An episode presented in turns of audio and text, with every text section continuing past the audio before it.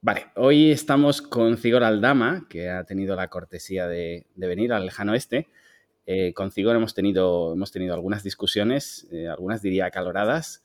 Eh, y bueno, la verdad es que siempre hay que agradecerle que sea cual sea el formato, está siempre dispuesto a debatir. Creo que coincidimos en algunas cosas, discrepamos en otras. Y voy a intentar que, que, nos centremos en las que discrepamos, que van a ser las más interesantes, pero, pero nada, solo agradecerte y darte la bienvenida, Cigor.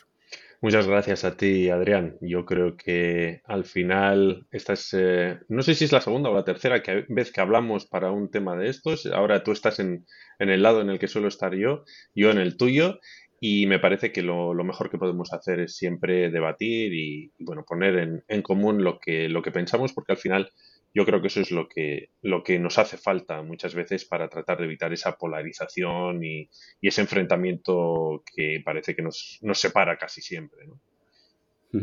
Sí, además tengo que decirte que, bueno, entre, yo soy empresario, entre, entre mis clientes creo que el gran núcleo lo tengo en el País Vasco y, en, y aledaños, vamos a decir. Y, tengo varios clientes, de hecho, entre mi comunidad y muchos seguidores míos que también te siguen a ti y, siempre me comentan ¿no? estas discusiones que tenemos, cómo ven esos dos polos. Obviamente solo ven las discusiones porque cuando estamos de acuerdo, pues habitualmente no interactuamos. Y bueno, pues yo creo que les va a resultar también interesante que, hablemos y que, y que debatamos. Hombre, yo espero que sí, que sea así, ¿no? Así que nada, vete a ello. A ver. Vale, no, a ver, lo primero que te quiero preguntar es, em, que esto no entenderá todo el mundo que nos haya oído discutir alguna vez. ¿Es tan, ¿Es tan difícil ser periodista en China? Sí, es muy difícil ser periodista en China. Yo creo que la gente que no es periodista en China eh, no lo entiende. Eh, yo creo que la gente no es consciente del control al que estamos sometidos. La gente no es consciente de las visitas que recibimos a deshoras de la policía, de, eh, del seguimiento que nos hacen policías de paisano cuando vamos a zonas que pueden ser sensibles y no tan sensibles. Y te voy a poner una, anécdota.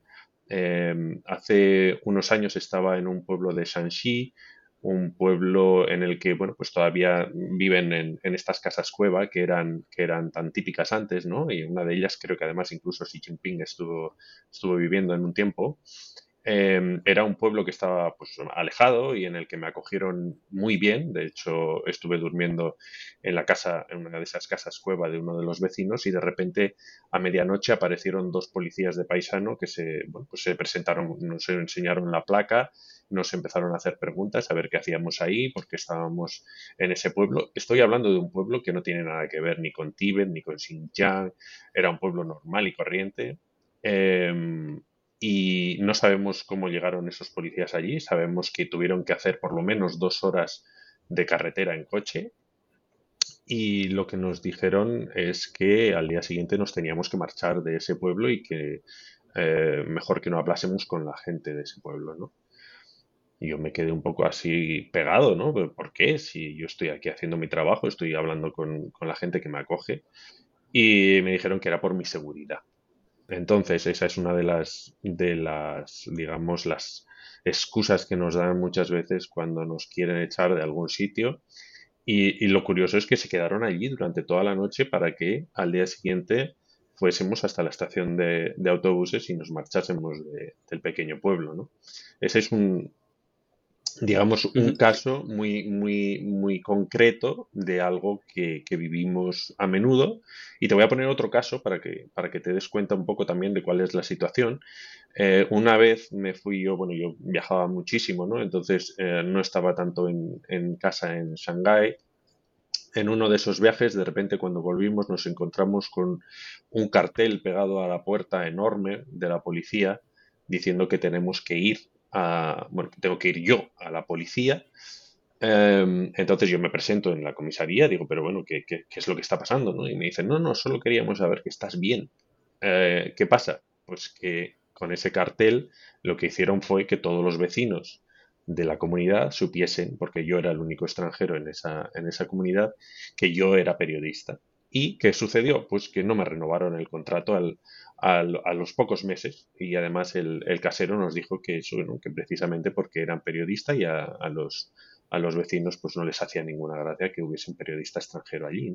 Entonces, estas son cosas eh, que, pertenecen a, nuestro día a día, que efectivamente la mayoría de los extranjeros que tienen sus negocios, que pueden ser como tú, que pueden ser también extranjeros que viven en comunidades más, más internacionales, no sufren, pero que nosotros, los, los periodistas extranjeros, pues cada vez sufrimos más, ¿no? Y eso es algo que se ve sobre todo desde que Xi Jinping llegó al poder.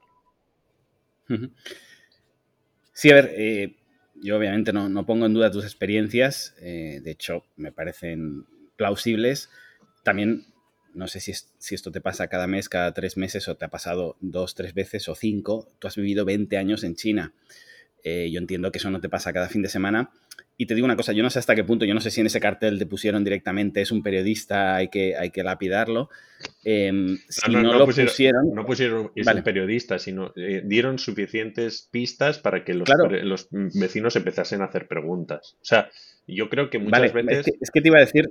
No, no, es, no es, tan obvio, quiero decir, que no es que venga alguien con un martillo y nos dé en la cabeza. O sea, simplemente te van poniendo piedras en el camino. Sí, lo que, lo que te quería decir en este caso es que yo no sé hasta qué punto, al ser periodistas, vosotros eh, de alguna manera sois incapaces de desligaros de, ese perfil, por pura lógica, y no entendéis lo que vive un extranjero normal que no es periodista. Porque yo, que Claro, pero yo también he tenido ese cartel en la puerta y me he tenido que presentar en la policía. Simplemente, esto para que lo entienda la audiencia, cuando llegas a una ciudad te tienes que registrar. Hubo una época que incluso cuando te movías, eh, a veces se aplica, a veces no, a veces le hemos hecho caso y a veces no, pero cuando te movías de a otra ciudad y volvías, te tenías que volver a registrar en la policía. Y si la policía sabía que había un extranjero ahí o quería contar el número de extranjeros que habías en, ese edificio, visitaba tu domicilio y no estabas, pues te encontrabas un papel en la puerta para que fueras a declarar que vives allí, que solo vives tú, que es lo registrado, etcétera.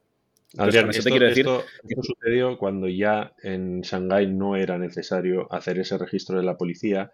De hecho, em, no sé en qué año fue. diría que todavía es necesario. No, no, no, no es necesario. Si tú tienes el permiso de residencia, una vez que tú tienes el permiso de residencia, eh, cuando tú te marchas no tienes por qué dar cuenta a la policía de que, de que tú has vuelto, vamos.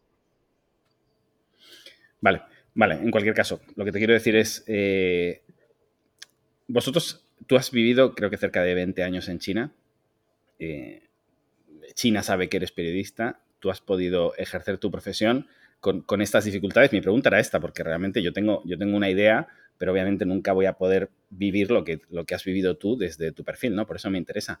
Mm. Pero eh, a mí me da la sensación de que a veces, con todo lo difícil que pueda ser, primero, eh, también para que la audiencia lo sepa, la policía en China, y no quiero faltarles al respeto, pero es de broma, eh, comparado con la policía en el 99% de países del mundo. Es decir, hay, no se me ocurre ahora mismo un país que yo haya visitado, y, y he visitado unos cuantos, donde dé menos miedo a la policía que en China con eso no digo que una visita a las 2 de la madrugada no dé miedo, pero ¿tú sabes decirme dos o tres países donde la policía eh, dé menos miedo que en China? A ver, eh, la policía no da miedo en China posiblemente porque no lleva armas en general. O sea, la policía china no está armada. Eh, porque son gente mayor, porque son escuálidos, porque son gente de pueblo en su forma de hablar, en su forma de tratarte, son súper pacíficos. los ves no, da miedo porque ves como otros chinos los pueden llegar a humillar en público. Pero te estás refiriendo, tú te estás refiriendo al policía de base, al policía que patrulla la calle. No te estás refiriendo a los policías que están muy por encima de esas personas que son los que, los que tratan con nosotros. Nosotros tenemos, dependemos del Ministerio de Asuntos Exteriores, eh, hay unas oficinas, ¿no? Eh, bueno, lo que conocemos mm, como el Waiban, eh, que son los que son responsables de nosotros. Cuando nosotros tenemos algún problema con la policía, eh, normalmente nos llevan a un sitio diferente. Y esta policía no, no, pertenece a ese estereotipo que tiene razón. O sea, el, el, patrullero no da ningún miedo, muchas veces son unos tipos escuálidos, bueno, o sea, no, no, no es, no es una, una policía que, que, imponga, ¿no? Pero cuando ya subes en el escalafón, eh, es, otra historia y no es tanto el, problema físico, porque tú no te vas a liar a, puñetazos con un policía. Quiero decir que el problema es que tú sabes em, que estás en un país en el que no hay un Estado de Derecho.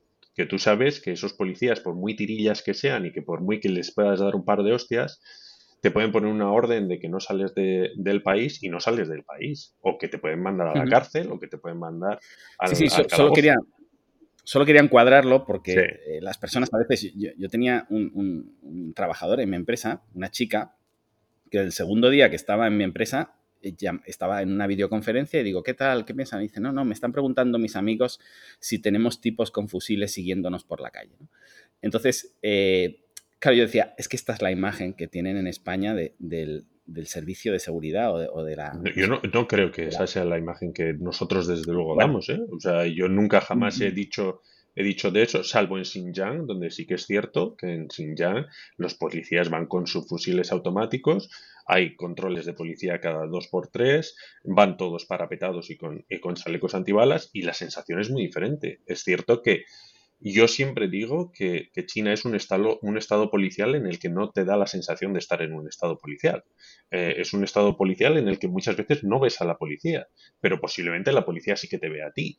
Y eso es algo que tú sabes en cuanto van a... Pero un estado policial, un estado policial que no parece un estado policial, que no se ve que es un estado policial, que no sientes que es un estado mm. policial, pero es un estado policial, eh, eso es una apreciación tuya, porque eh, lo que me estás diciendo es blanco, eh, botella, pero ni se te ocurra pensar que es leche, que es otra cosa. Hombre, a ver, pues mm, es un estado policial desde el momento en el que, por ejemplo, una periodista, no, no voy a decir quién, ¿no? Pero pues fue detenida y entonces, eh, en ese momento en el que la detuvieron, la, llevaron a, la comisaría y allí le, sacaron incluso conversaciones privadas que ella había mantenido en WeChat y que había borrado.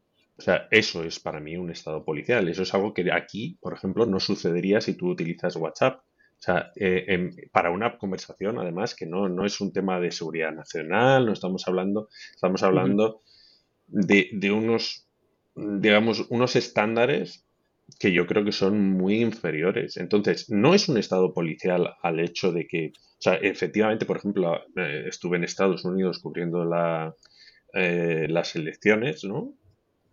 Y estuve en Portland, estuve con los manifestantes allí y efectivamente la policía estadounidense da muchísimo más miedo porque no solo va como si fuesen militares, sino que además te pueden, te pueden desterrajar un tiro en la cabeza. Eso es así. Pero también es cierto que si la policía en Estados Unidos te detiene, a ti te asisten unos derechos. Y tú puedes tener a tu abogado, tú puedes tener unos derechos que se, te van a, se te van a respetar. Es que ahí está la diferencia. Quizá, quizá una vez detenido cambia el panorama, pero la posibilidad de tener un incidente con un policía en China, no como periodista, en general como ser humano, es, como has dicho tú, es sensiblemente inferior a, la sensación que puedes tener en Estados Unidos, en Rusia, en cualquier otro lugar donde no le gastarías una, broma a un policía como hacemos en China, que los usamos para practicar nuestro chino tranquilamente, igual que haces con un taxista, ¿no? Bueno, eh, Adrián, aquí, aquí, yo he visto a muchos chinos sacándose fotos con la Archancha, con la Policía Nacional y con la Guardia Civil. Quiero decir que son gente pues, que viene, pues que turistas, que se hacen fotos. no, no, no, no. En Madrid, en Madrid, o sea, en, en, WeChat, por ejemplo, en los moments de WeChat he visto a muchos, muchas amigas eh, que se sacaban fotos con, con los carabinieri en el Coliseo, etcétera. O sea que, vamos a ver, Mm, no sé, yo creo ¿Piensas que... es, lo mismo? ¿Piensas que, hay esa misma relación del ciudadano de a pie con la policía en China que el ciudadano de a pie con la policía en España? Mm, es, una pregunta difícil de, responder, eh, sobre todo porque yo he vivido en el, o sea, yo vivo en el País Vasco, entonces la relación aquí ha sido bastante difícil por el tema del terrorismo, ha sido una relación bastante diferente. Pero, mm, no sé, yo, eh, si tú no estás en una manifestación, si tú no estás en un, en un eh, momento de confrontación, yo creo que tú puedes tratar a los, a los policías aquí con la mayor naturalidad, vamos. Vale, vale. Em, vale, eh, pasamos. otro tema. Em, vi tu mensaje de despedida, que fue tu mensaje de despedida de China.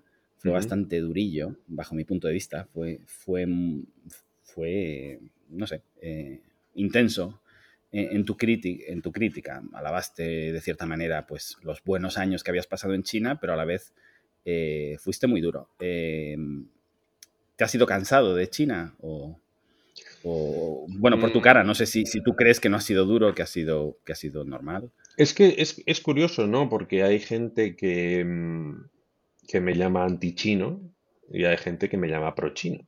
Y si tú ves ese hilo de Twitter, mm, verás que hay mucha gente que mm, alaba que, bueno, que haya sido más o menos equilibrado.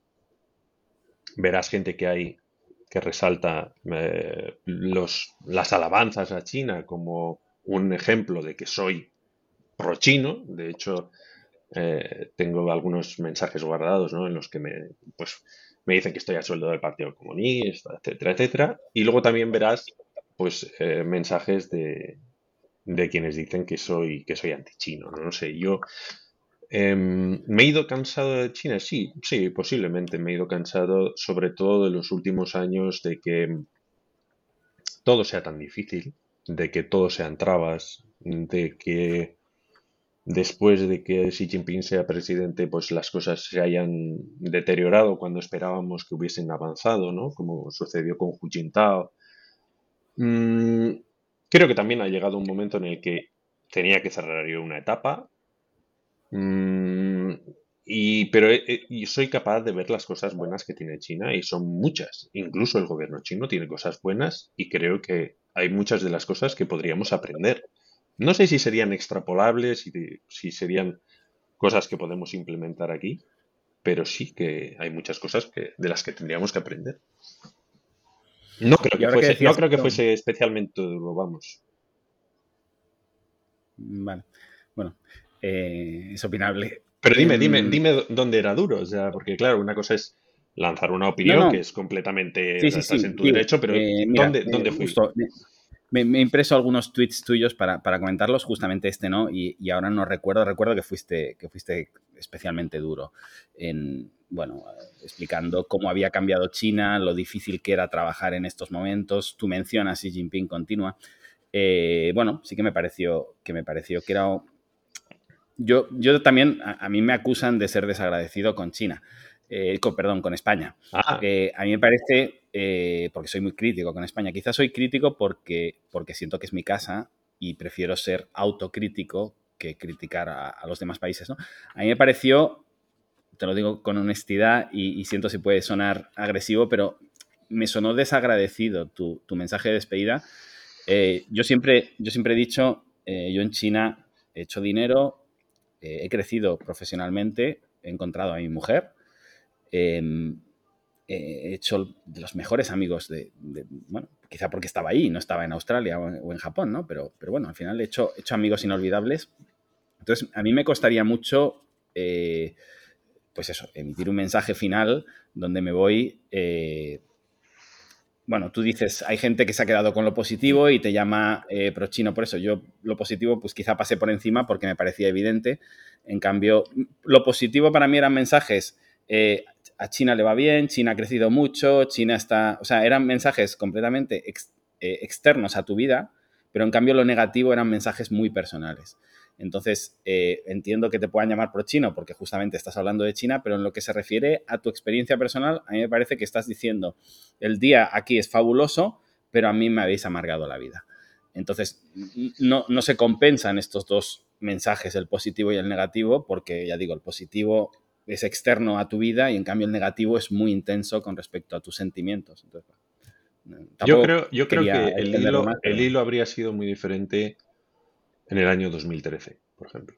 O sea, no sé tú mm, si no ves una, un retroceso con Xi Jinping. Yo creo que es que es muy claro. Yo creo que, China se está encerrando. Yo, más que personalizarlo, yo más que personalizarlo en Xi Jinping, lo que veo es, yo siempre explico que, China no es un país eh, comunista que se va abriendo, como mucha gente mm. opina, sino que es un país ultracapitalista que se va cerrando. Tampoco es un país ultracapitalista, quiero decir que... Bueno, ahí podemos... Bajo, mi punto de vista.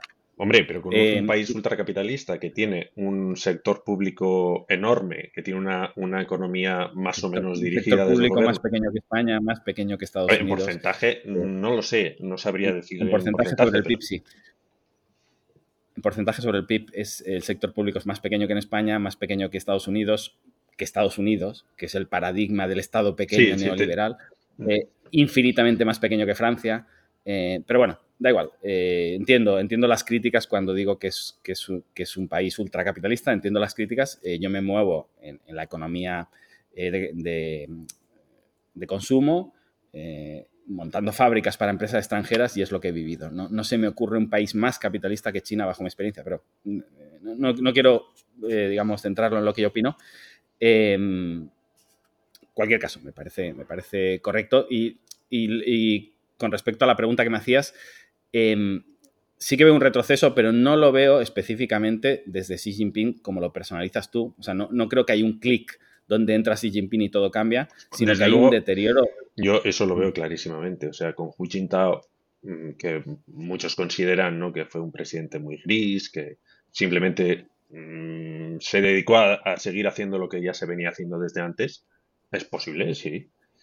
Pero eh, de cara a los Juegos Olímpicos de, Pekín en 2008 vivimos mm, una apertura muy importante, una apertura que además te puedo decir em, que a mí personalmente me ayudó a trabajar bien en China, por ejemplo, con el terremoto de Sichuan en el año 2008. Tuvimos acceso, eh, íbamos con el propio ejército y podíamos trabajar bien. Eh, fue entonces también cuando se introdujo la guía o el, digamos el decálogo ¿no? de cómo tenemos que de cómo tenemos que comportarnos los, periodistas extranjeros porque hay una guía eh, y, una de las grandes diferencias una de las grandes uno de los grandes avances diría yo fue que para hacer una entrevista con, con una persona china lo único que necesitábamos era el permiso de esa persona o sea si yo te quiero entrevistar a ti te digo, Adrián, que puedo entrevistarte, me dices, sí, ya es suficiente. Antes no era así. Antes teníamos que pedir otros muchos permisos para hacer esas entrevistas,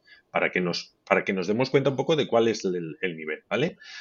Eh, no solo eso, en el año 2009, con todos los tumultos o las, mm, digamos, eh, la guerra que hubo en, en Urumqi, nos invitaron a acudir y a verlo. Yo viví allí. O sea, nos invitaron a los, a los periodistas extranjeros a ir y hablar con la gente allí, en Urumqi. Eh, puedes decir, para el normal. Ahora eso sería completamente imposible. No, eh, también es que, es que aquí es que, qué es la causa y qué es la consecuencia, ¿no? Eh, justamente yo pongo, pongo también la fecha en 2008 en las Olimpiadas, para mí es el punto cumbre. Y a partir de ahí, ¿qué sucede? bajo mi criterio y bajo mi relato, que puede estar manipulado y que puedo tener algún interés oculto en, venderlo así, pero... No creo, que, no, creo que haya manipulación, yo creo que simplemente hablamos desde experiencias diferentes, cada uno tiene su experiencia y, tiene, y al final eso pues marca, ¿no? Queramos o no.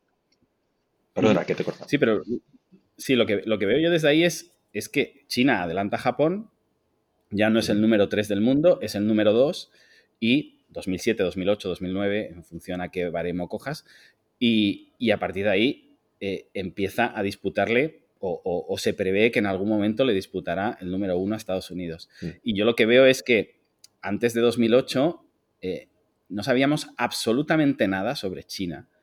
Y después de 2008, eh, cuando digo no sabíamos, quiero decir mi madre o una persona eh, de, edad media avanzada en España no tenían ni la más remota idea ni había escuchado nada nunca sobre los chinos. Le sonaba algo de Tiananmen de 20 años antes y no había vuelto a escuchar absolutamente nada.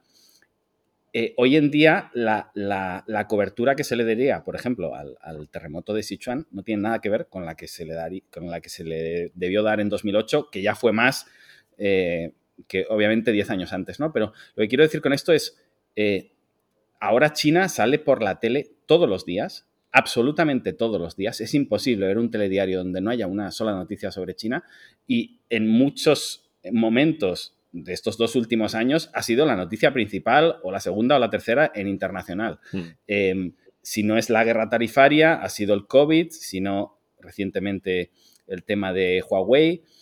Em, entonces, yo creo que también hay un, o sea, no solo ha llegado Xi Jinping aislamos este concepto de la ecuación y Xi Jinping tiene la culpa de todo esto, sino eh, China se ha posicionado a un cierto nivel que empieza a molestar empieza a molestar y se empieza a crear todo tipo de informaciones sobre China, empieza a ser importante lo que pasa en China y hay un cierto relato del periodismo desde China que no se acepta, iba a decir que es inaceptable. Entonces, eh, es normal que se gestione de alguna manera y si esa manera ha sido menos beneficiosa para vosotros, eh, perfecto, pero a mí me parece, o sea, perfecto quiero decir, eh, entiendo perfectamente vuestra postura, pero yo no lo ligaría tanto a Xi Jinping como a una evolución natural de China que iba a acabar molestando y estuviera quien estuviera gobernando, sí es verdad, podía haber otro gobernante que dijera, bueno, a mí todo esto que explican de China ya me parece bien. Pero a mí me parece que una gran parte de los posibles gobernantes, cuando estuvierais explicando según qué cosas, dirían lo mismo que ha dicho Xi Jinping, que es, oye, hasta aquí podemos llegar, que estéis invitados en mi país, que os dejemos eh, eh, moveros, según ellos, libremente por todo el país, que podáis hacer todo tipo de, informes y que siempre se destaque eh, lo, absolutamente negativo. Eso no es pues cierto, Adrián. eso, eso, es absolutamente falso. Eh, si tú Eso es lo que se ve desde China. Mm, pero es, falso. O sea, yo no sé qué es lo que se ve desde China, pero no tienes más que poner Sigor Aldama el país y ver lo que yo he publicado en el país desde que estoy en China y tú verás que hay muchísimos reportajes que son positivos para el país. En primer lugar. ¿Tú crees, eh, crees que, todos los periodistas yo no puedo hablar por todos los eh, periodistas, lo mismo que tú no puedes hablar por todos los empresarios. Entonces. No, hombre, pero, estamos hablando del periodismo, no, solo de tu experiencia personal. y, estás, hablando de la reacción del gobierno chino. Y la reacción del gobierno chino no solo se debe a Zigor Aldama, se debe a todo el periodismo. Yo sé. ¿Tú, crees, ¿Tú crees que no hay periodistas que de cada 20 tweets que ponen, 19 o 20 son negativos y como mucho uno es neutro? A ver, yo, ¿Tú eso no lo ves? Sí, sí lo veo, lo veo, lo veo. Y yo te voy a decir, yo no simpatizo, por ejemplo, con Estados Unidos. Parece que hay... Em, no, no. no, no, pero ah, parece que hay esa dicotomía, ¿no? De que si, no estás con, China es porque estás con Estados Unidos y viceversa, ¿no? Y yo, sinceramente, no simpatizo con Estados Unidos, no simpatizo con la política expansionista de Estados Unidos, ni con las guerras que, y las invasiones que, lleva a cabo en el mundo, eh, pero tampoco simpatizo con el gobierno chino, porque no, no me gustan las dictaduras, ¿vale? Entonces, eh, yo lo que sí que tengo claro es que la, prensa, en mi, mi, opinión, tiene que ser crítica, siempre. O sea, yo soy crítico con China y soy crítico con España. ¿Tú crees que eres, ¿tú crees que eres igual de crítico en tus artículos, los que llevas haciendo en el correo desde que estás en España? ¿Eres igual de crítico con España o con el País Vasco como lo eras con China? Más, o sea, mm, te voy a decir hasta el punto de que me han dicho que yo he venido aquí al País Vasco a, destrozar la idea que tenemos del oasis vasco. O sea, no te digo más, eso me lo ha dicho mi jefe. Eh, mm, y eso es así porque los, reportajes que estoy haciendo en general son críticos. El último, el último fin de semana, el, País Vasco es la comunidad en la que hay menos mujeres directivas en las empresas. este, es, el artículo más crítico que te he visto. No, no, no, pero mm, es que todos tienen. Es que para mí eh, la prensa no está para aplaudir. Claro, es que, este es, que este es el nivel de crítica que hay en España.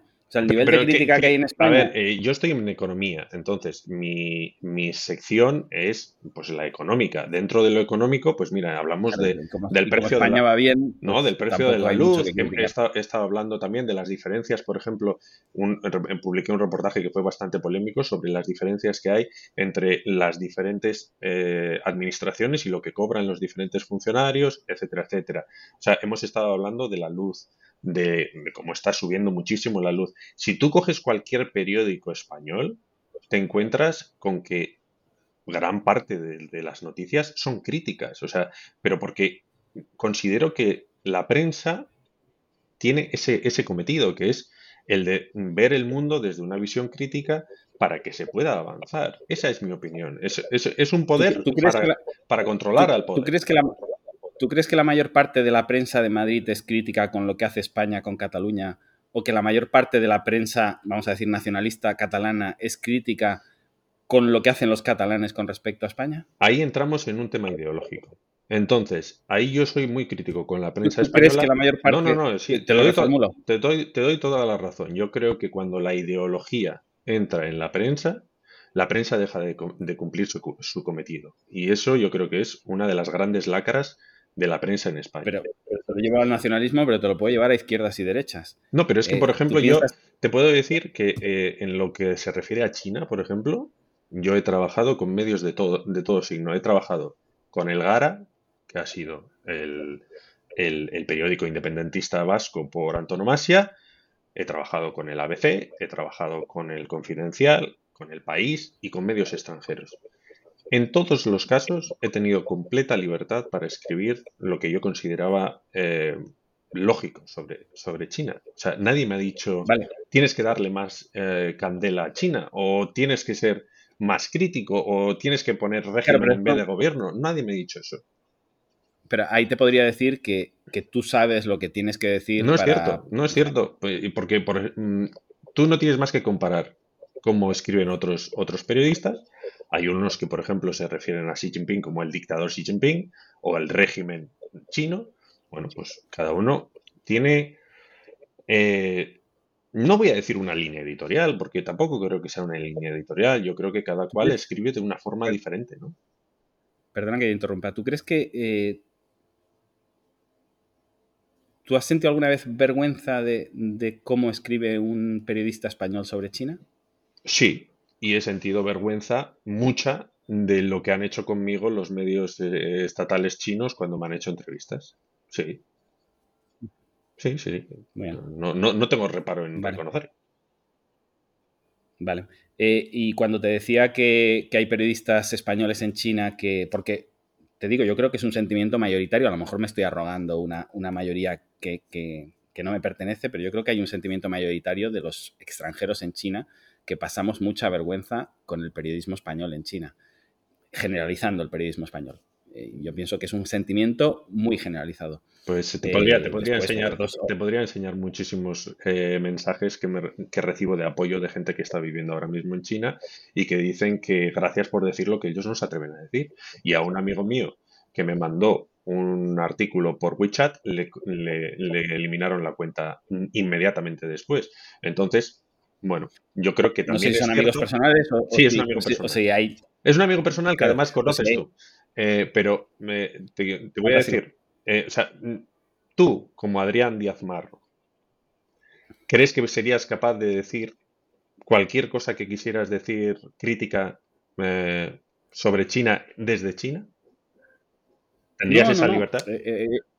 evidentemente, tengo una libertad hasta cierto punto y, después me contengo. Pero es que yo siempre explico que China, para mí, es, es como cuando vas a ver a tus suegros la primera noche eh, que, tu novia te lleva a casa a presentarte. Entonces, yo llego a un lugar donde soy invitado, yo me siento en la mesa. Es que a mí eso me parece una falacia. Yo no soy un invitado, yo soy una persona que está trabajando en ese país. ¿Tú crees que los chinos en, España se sienten invitados y agradecidos eh, de lo que España les da? Yo creo que no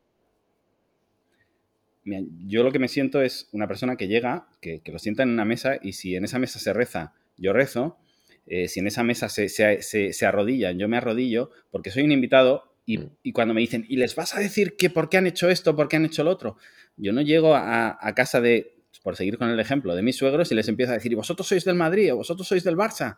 ¿Y, y por qué queréis esto, queréis lo otro? ¿Y por qué estáis de acuerdo con la renta básica o no? Pero yo, no me estoy, yo no me estoy dirigiendo a los chinos, yo no estoy hablándoles a los chinos, yo, yo no estoy escribiendo para quiero decir Es que cuando yo voy a un país invitado, eh, tú antes decías, a mí no me gustan las dictaduras. Mm. Eh, perfecto, pero te has ido a una dictadura a informar. Eh, es que me controlan. Bueno, que podríamos debatir sobre el significado de dictadura, pero si piensas que vas a una dictadura, entiendo que piensas que vas a un lugar donde vas a tener una serie de limitaciones que no tienes en tu país. Entonces, eh, estar todos los días diciendo es que es una dictadura, pues si tú pensabas ya que era una dictadura, entiendo que eh, lo normal, o sea, lo mínimo, no le quiero ningún mal a ningún periodista, obviamente, y, antes, eh, se me ha olvidado decirlo, no estaba intentando justificar que te lleguen a las 2 de la madrugada y que te violenten, eso para nada, soy un amante de la libertad y no me gusta en absoluto. Pero si yo me voy ahora mismo a Afganistán a poner un negocio, lo que no puedo hacer de aquí a tres meses es decir, es que el lugar era imposible porque había unos tipos con un turbante en la cabeza. pero si yo, voy, si yo, voy, a Afganistán como periodista, tendré que informar de lo que hacen los talibanes. O también voy a sentir eh, agradecido porque no me echan del país o me pegan un tiro en la cabeza. Es que yo voy a hacer mi trabajo y mi trabajo es contar lo que pasa en China. Tu trabajo no es contar lo que, pasa en China. Lo que pasa es que a mí me parece, a mí me parece que vais a un sitio donde os tratan como, no sé cómo decirlo, como en, no voy a decir en Suiza, pero como, como en un lugar normal y en cambio lo contáis como si estuvierais en Afganistán. Y si estuvierais en Afganistán, eh, no habríais salido de vuestro piso al día siguiente. Y eso de, me han venido y me han llamado a la puerta. No, no, te tirarían la puerta abajo, te sacarían de ahí, te pondrían una capucha en la cabeza y te devolverían para tu país por según qué cosas has escrito. Y eso no ocurre. Adrián, y eso es la sensación. He, cubierto guerras. He estado eh, cubriendo en la revolución de Birmania. He estado en los campos de refugiados. Quiero decir que no es que yo me haya dedicado exclusivamente a China ni que haya estado simplemente criticando al régimen chino. Yo digo que hago unas críticas y hago unas alabanzas. Ya te digo, ahí están los, los reportajes y todos los artículos que he escrito para, para, que los veas. No eres, er, eres, eres el cabeza de turco de, mi entrevista. no, no, no, no por cabeza de turco. Tengo que decir que, no, es, no, no, lo digo yo, que, no eres el ejemplo del, del, periodismo que me hace sentir vergüenza en China. No lo eres. Pero es cierto que te tengo, te tengo delante y, sí que me gustaría, pues, eh, no hablar solo en, tu nombre, sé que no tienes que hablar en nombre de nadie, ¿no? Pero aprovechando, podemos dialogar sobre el periodismo en general, ya que estamos hablando sobre mm. China en general. Y te digo, eh, hay periodistas, cuando te digo, es que si de 20 mensajes son 20 mensajes negativos, que no eh, son, que no son, Adrián, no, es que no son de 2020. O sea, es que podrías ahora mismo ir a El País y al Lama por poner, o El Confidencial. no, no, no, te, digo otros periodistas. No, ah. no, sé, que tú no, sé, que tú no, no es así. De todas maneras, por qué, ¿y por qué no dices lo mismo del Global Times o del, o del Remen Rival? Es que eh, me parece me parece que... Porque, porque nosotros les estamos acusando de ser malos, entonces que los malos hagan cosas malas es lo obvio. Lo que no entiendo ah, es que, nosotros nos vendamos como buenos. Si partimos de la base de que son malos, eh, yo no parto de, la base de, que son malos. Yo te estoy diciendo. Sí, si partes de la base de que me he ido a un país que es una dictadura, las dictaduras no me gustan, por tanto voy a tener experiencias negativas. No, pero es que, es que hay que disociar. Es que el problema de China es que no hay una disociación entre el Estado, el gobierno y el partido. Entonces, hay, en hay muchísimas cosas en China que me encantan. Son, muy malos. Es que estamos hablando, no, es que estamos hablando únicamente de lo política. Lo que no entiendo es que seamos más malos los buenos que los malos. Y esa es la sensación que tengo. O sea, yo no veo a chinos informando sobre España, vamos, ni, una milésima parte, ni sobre Estados Unidos, ni sobre el, bueno, sobre Japón podríamos hablar, pero eh, ni sobre Estados Unidos, ni una milésima parte de lo que informáis vosotros sobre China. Eh, Hombre, pues no sé, si, no sé si ves la, prensa china a menudo. debe ser que no, que no estoy informado. Pero esa es No, no, pero si tú ahora mismo abres el Global Times, por ejemplo, y tú ves lo que se escribe de Estados Unidos, España porque no pinta nada. O sea, España no pinta nada y por lo tanto, mm, pues no hay... No merecemos ser eh, No, no, es verdad, es verdad. O sea, ¿qué, pasa cuando, por ejemplo, hay algún tipo de... ¿Tú ves a China por parte de la, de la prensa española? ¿Perdona?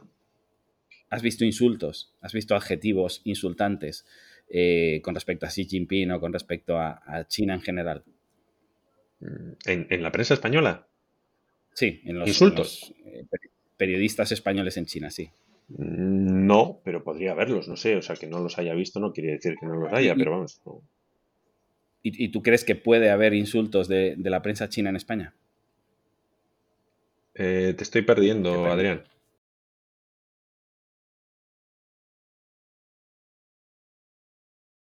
Vale, vale, se nos ha ido, se nos ha ido la conexión, pero estamos de vuelta.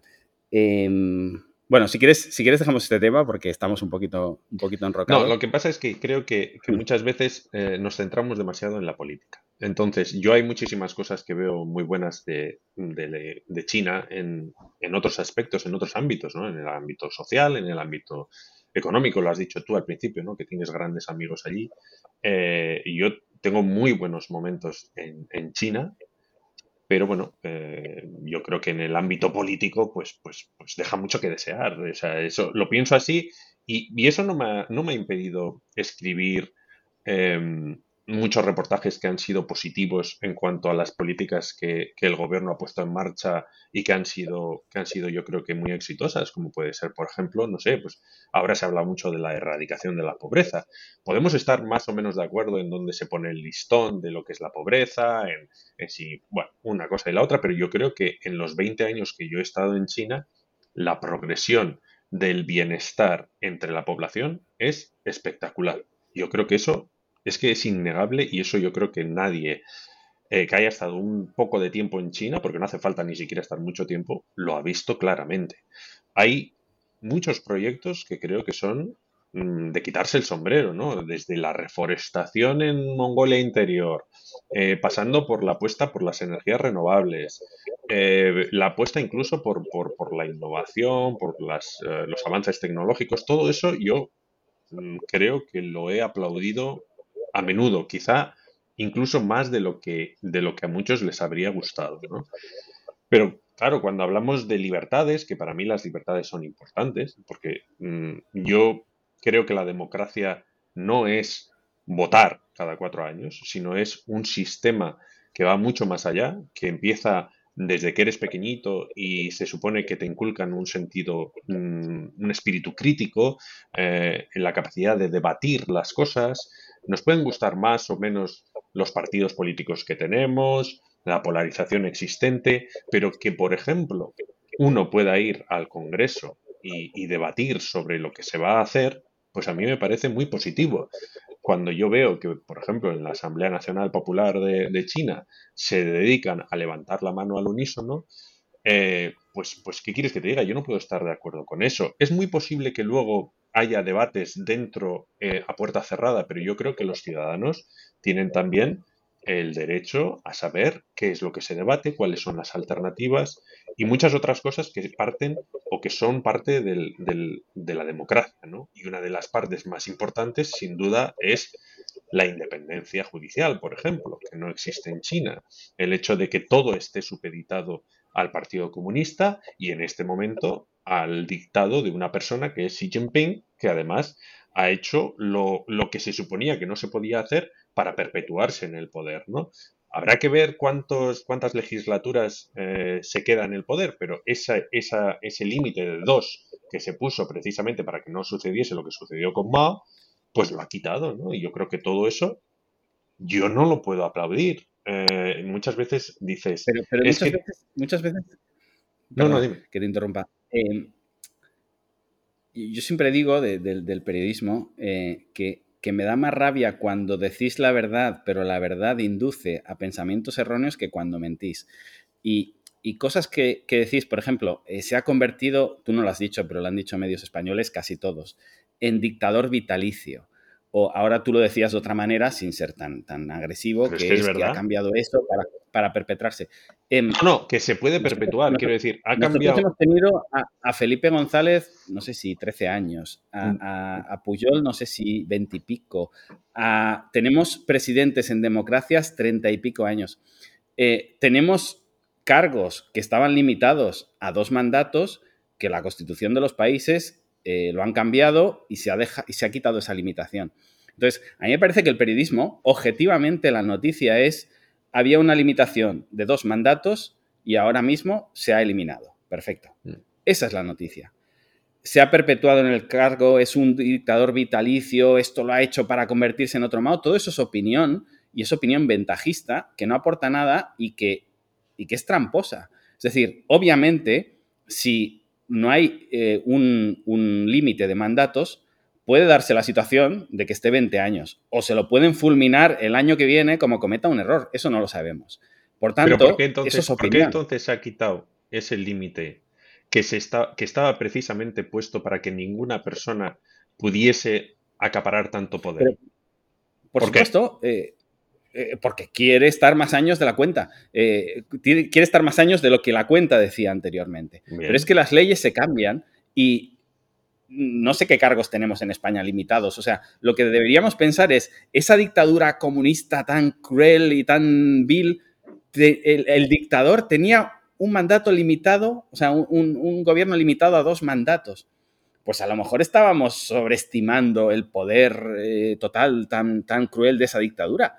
Es decir, lo normal en una dictadura es que el dictador esté perpetuamente, es lo que digo siempre. Si son tan malos, no les critiquemos por ser tan malos, deberían ser, no sé, un nivel más malos de lo asumible para un dictador. ¿Qué dictador ves en el mundo que tenga un límite de dos mandatos? A mí me parece evidente que con todo el poder, el poder absoluto, eh, eh, se quite esa limitación. A partir de ahí, si va a estar ocho años o va a estar 60, vamos a verlo. Y tendréis, tendréis tiempo para criticarlo y para, y para decir todo lo que queráis si se perpetúa y sobre todo, porque una cosa que no habéis dicho, que a, mí, a lo mejor sí la habéis dicho, pero para mí es clave y debería estar en el titular mucho más que eh, que se ha perpetuado, que es un dictador vitalicio, es que se va a seguir auditando cada cuatro años. Es decir, no se quita, eh, eh, se ha explicado como a partir de ahora ya no hay, ya no hay revisión. Y no, no, la revisión cada cuatro años se sigue haciendo, pero lo que no hay es límite de dos mandatos. Pero Adrián, ¿qué quiere decir eso? Una, una revisión es lo que se puede hacer en España.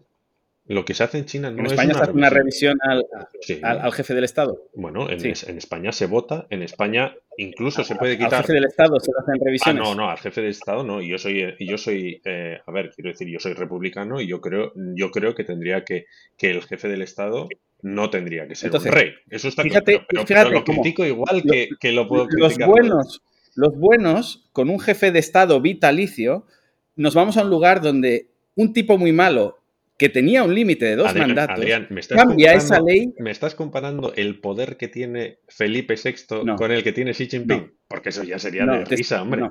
Te, estoy, te estoy comparando una ley que te molesta con otra que parece completamente asumida en España bueno, será asumida para una parte. No, será asumida para una parte de, la población. Desde luego, en el, en el Congreso, en el Congreso de, de, España, tú tienes ahora mismo partidos republicanos, partidos independentistas, partidos monárquicos y hasta partidos fascistas. O sea, y, eh, eso, es lo que nos creemos. Lo que nos creemos es que hay un debate y que hay republicanos que pueden, que, tienen la opción de quitar al rey y hay independentistas que tienen la opción de la independencia. ¿Tú crees que eso es realista? Bueno, yo creo que no hay mayoría suficiente como para que ahora mismo se quite al rey. Pero bueno, eh, ese podría Eso es lo que yo discuto muchas veces. Tú me decías antes, es que, es que no se puede debatir sobre cosas, es que, eh, no sé cómo lo has explicado, hay, hay como una bueno, que el, que, el, pueblo no puede, no puede proponer según qué leyes y tal, eh, que no se mm. ponen en duda una serie de cosas. No, sé cómo me lo has Solo he dicho, solo he dicho que las, los debates que seguramente eh, se llevan a cabo a puerta cerrada son efectivamente a puerta cerrada y por lo tanto los, los, ciudadanos no saben qué es lo que se está debatiendo o cuáles son las alternativas. que, nosotros lo sabemos y no tenemos ningún poder nosotros lo sabemos y no tenemos ningún poder. yo, yo, eh, yo, eh, creo que tenemos más poder de influencia del que, del que creemos. O sea. Vale, yo no. Mm, bueno. Eh, en cualquier caso, tú me decías, es que no se pueden poner en duda según qué cosas en China. ¿Tú crees que a nosotros nos han educado con un sentido crítico? Nos han educado con un sentido crítico dentro de unos parámetros y a partir de ahí tampoco te puedes salir. Porque ¿tú, ¿tú crees que en España se puede poner en duda la democracia? como sistema absoluto, porque tú decías, es que nosotros dentro de la democracia podemos hacer esto, podemos hacer lo otro. En España, ¿tú crees que se puede poner en duda la unidad de España?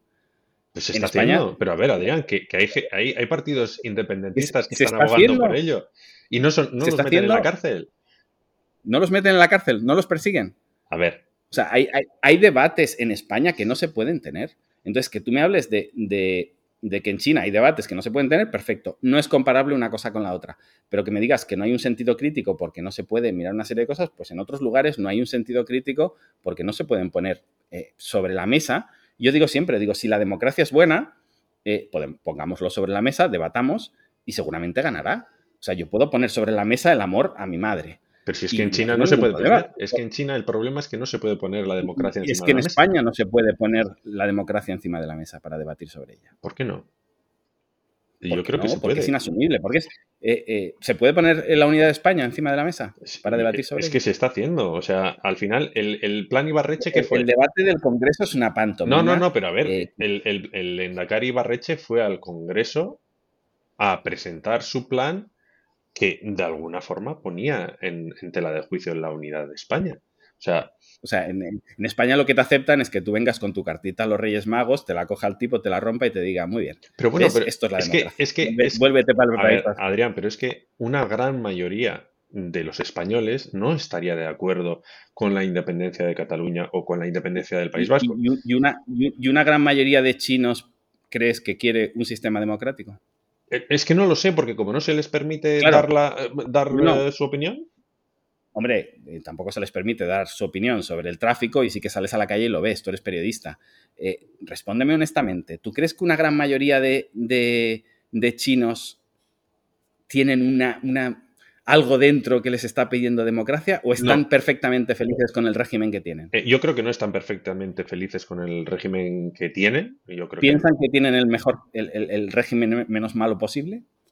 Yo creo que están satisfechos con cómo va el país hasta ahora, con el régimen que tiene. España está satisfecha con su unidad actual y por tanto el plan Ibarreche no tendría ninguna opción de funcionar, igual que España está satisfecha con tener a un monarca con poderes absolutos, poderes me refiero no, no políticos, sino sino morales, eh, igual que España está satisfecha con la democracia y no lo va a poner sobre la mesa. O sea, lo que te intento decir es que otra cultura... Adrián, es que nosotros estamos constantemente preguntando a los ciudadanos, se están haciendo constantemente encuestas... Si, tú le preguntaras a los ciudadanos, vale, preguntémosle a los ciudadanos sobre la monarquía, preguntémosle a los ciudadanos sobre los eh, sueldos hereditarios, eh, hereditarios no, sueldos...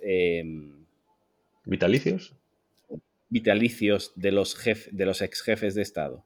Preguntémosles, preguntémosles a los ciudadanos sobre que los alcaldes se puedan subir los sueldos ellos mismos porque ellos son bueno, pero es que, su propio sueldo. Hay que, hay que poner unos límites porque si no sería completamente disfuncional. A ver, no, puedes estar preguntando. La, democracia está bien, pero con moderación, ¿no? No es la democracia está bien, pero con moderación. No es que sea con moderación, es que al final. Y porque, los, porque los referéndums los carga el demonio, ¿no?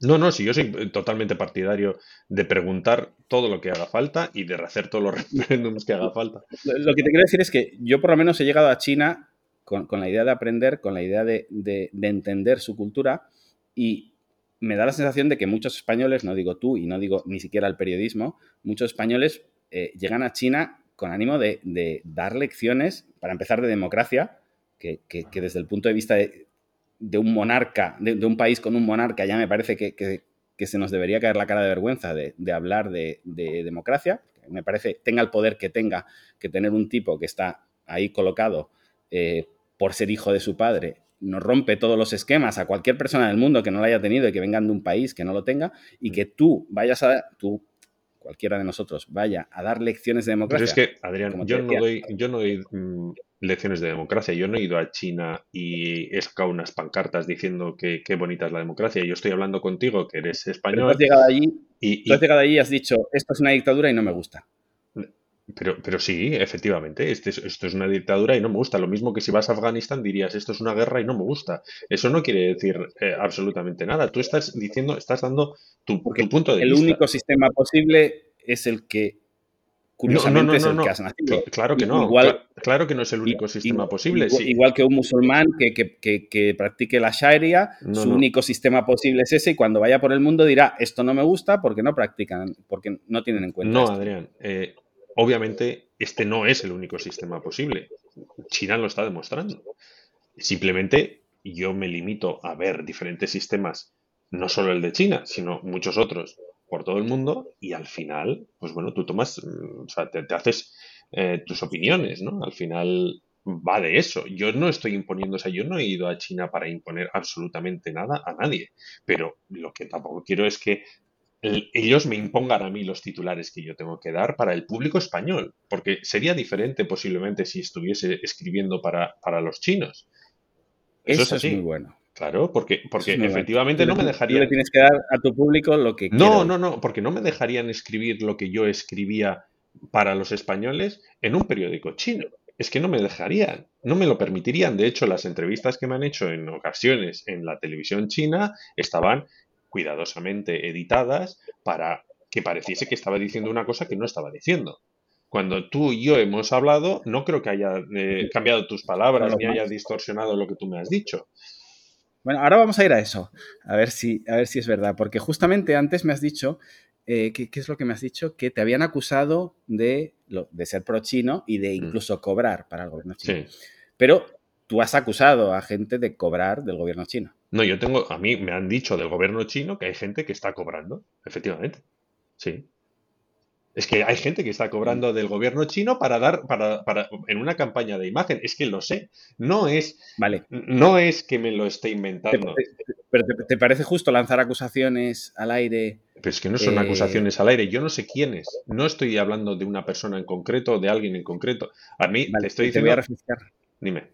Te voy a refrescar la memoria. Me has acusado a mí de cobrar del gobierno chino.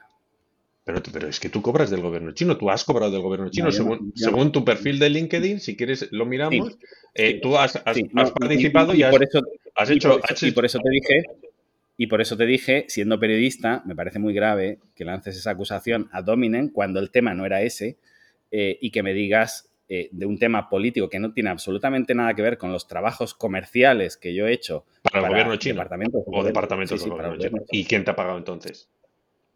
Sí, sí, me han pagado por unos servicios comerciales. Pero, si no, yo no te he acusado. Yo no, te, yo no te he acusado. Mezclar eso, mezclar eso con la acusación que tú mismo has sufrido y que te parece. pero a ver, Adrián, yo, no te he acusado, yo no te he acusado de cobrar del gobierno chino para dar una buena imagen de China. Yo estoy diciendo que muchas veces a nosotros nos acusáis, a los periodistas nos acusáis de tener una agenda, de tener no sé qué, pero muchas veces lo que vosotros no hacéis es poner vuestras cartas encima de la mesa y decir lo que vosotros o vuestros ingresos dependen de China. No solo del gobierno, sino de estar a bien con el gobierno, de no decir eh, esto o a decir aquello, y eso no lo hacéis. Y entonces, muchos de vosotros, no me estoy refiriendo solo a ti, muchos de vosotros tenéis vuestros negocios y vuestros ingresos gracias estás haciendo lo mismo, estás haciendo lo mismo que si yo te dijera que por haber trabajado en el periódico que has mencionado, que es independentista vasco, yo te dijera que tú no vas a hablar mal del, no vas a condenar el terrorismo de ETA porque has tenido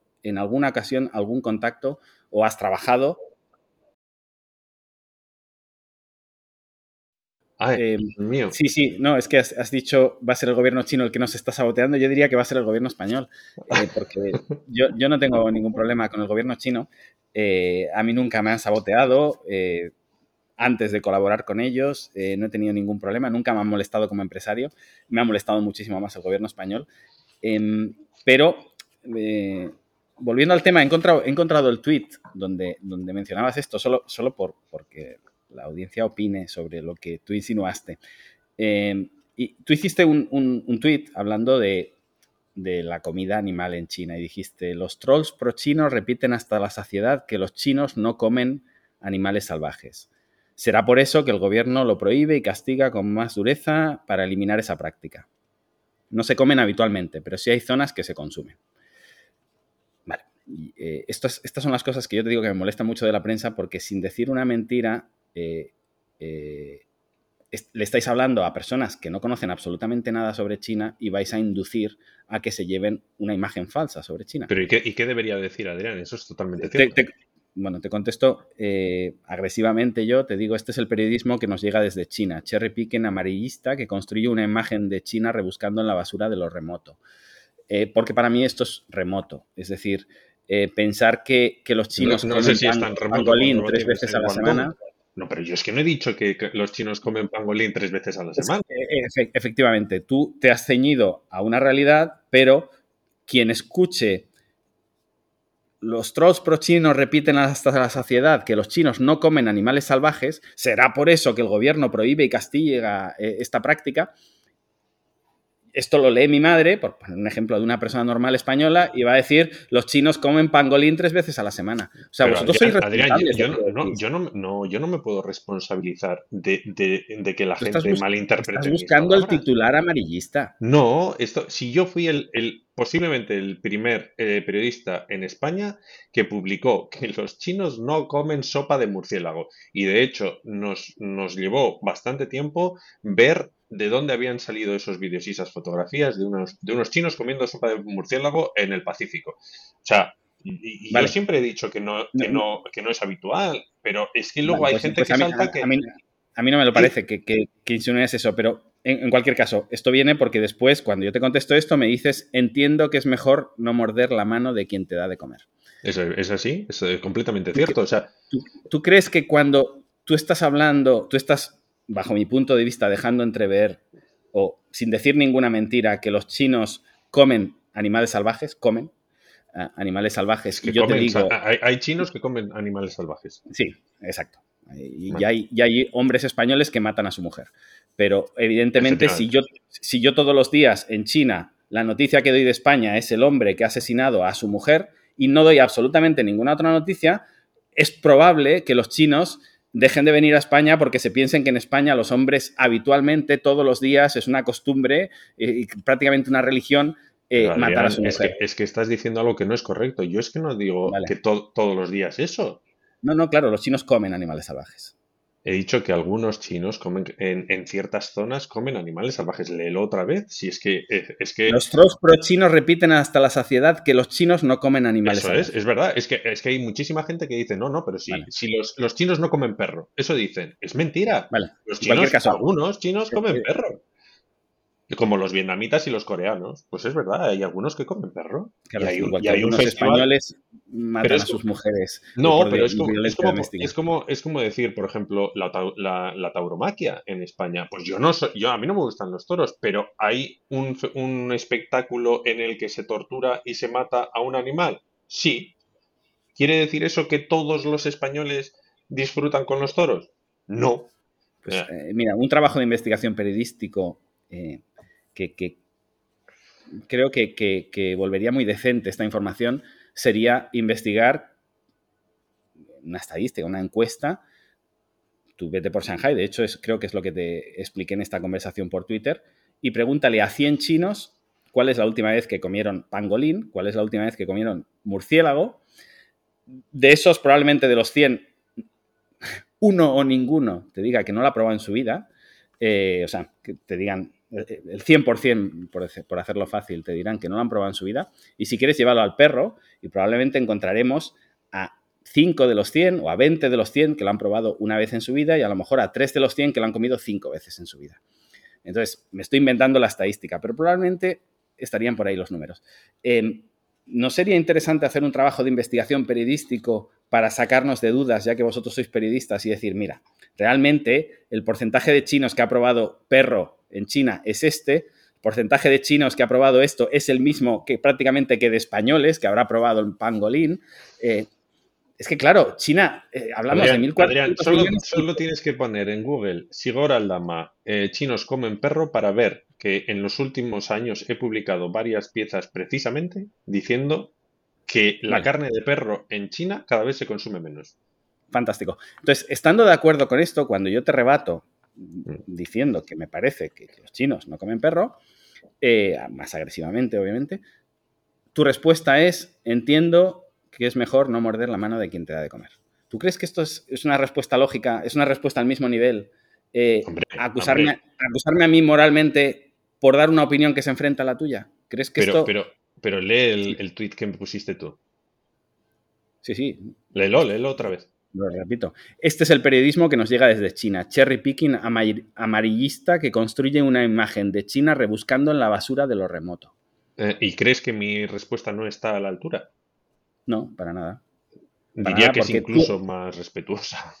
Bueno, pues a lo mejor es más respetuosa, pero es un ataque a Dominem, que como imagino que conoces, eh, creo que deberías... ¿El tuyo no? El mío, e, efectivamente, estoy, estoy hablando de tu periodismo, de tu modelo de periodismo. Es que Adrián, sí, pues eso. Sí, claro, pero es que tú eres el periodista, no yo.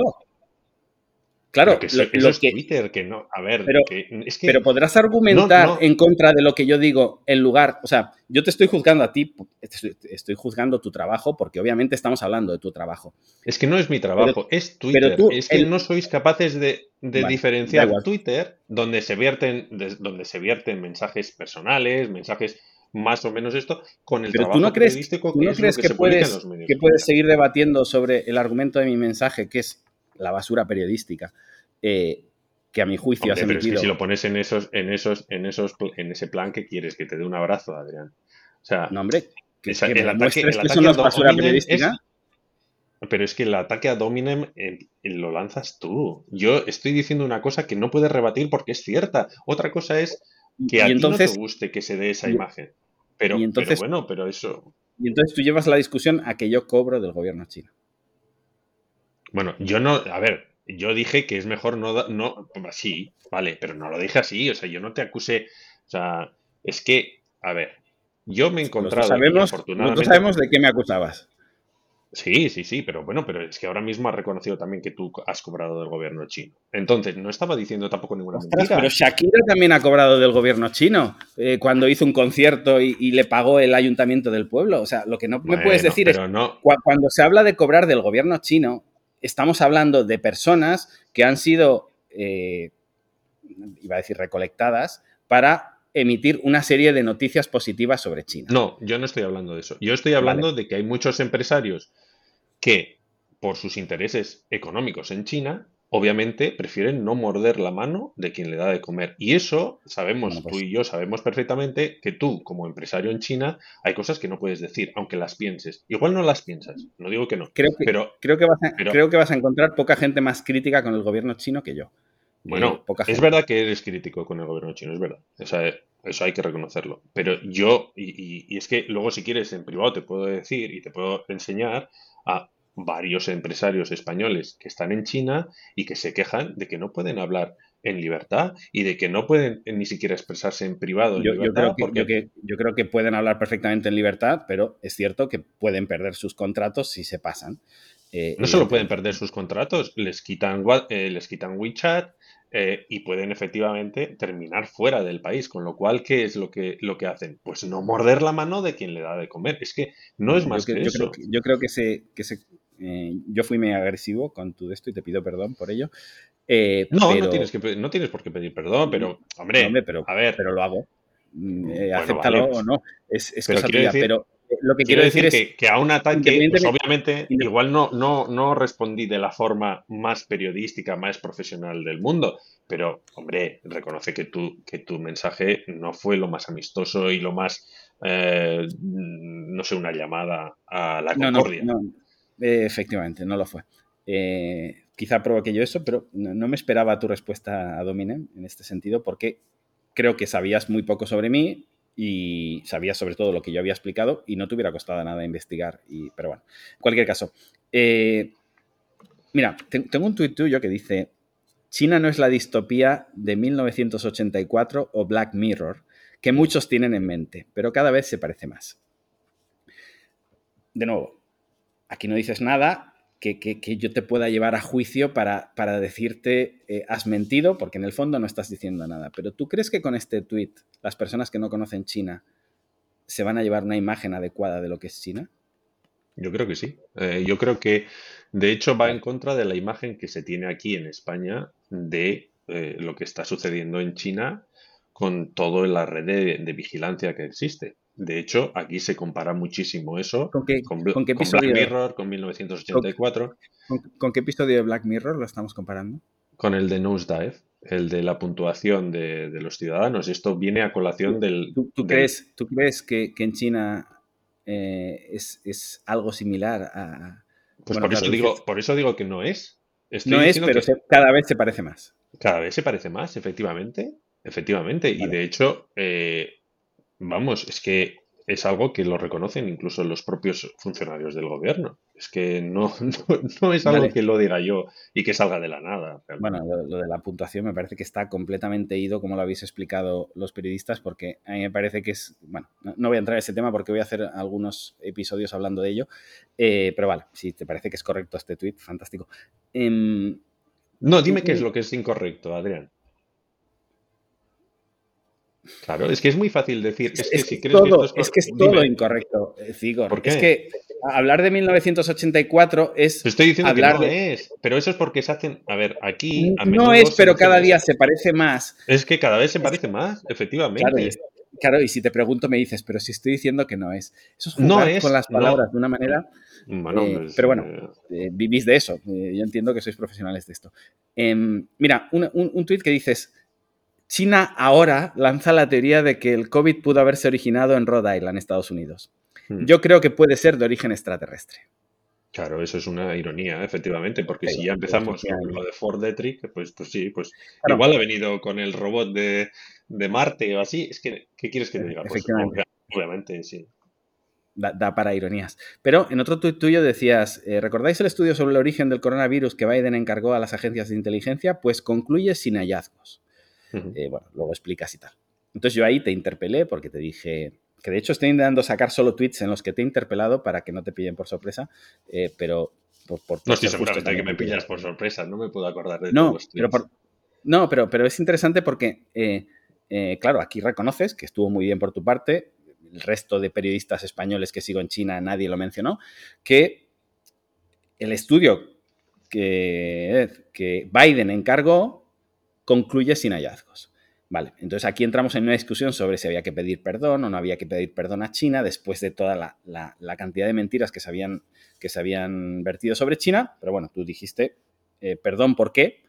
Yo jamás he dicho nada que haya salido eh, de un laboratorio es solo una de las posibilidades y como tal creo que hay que investigarla.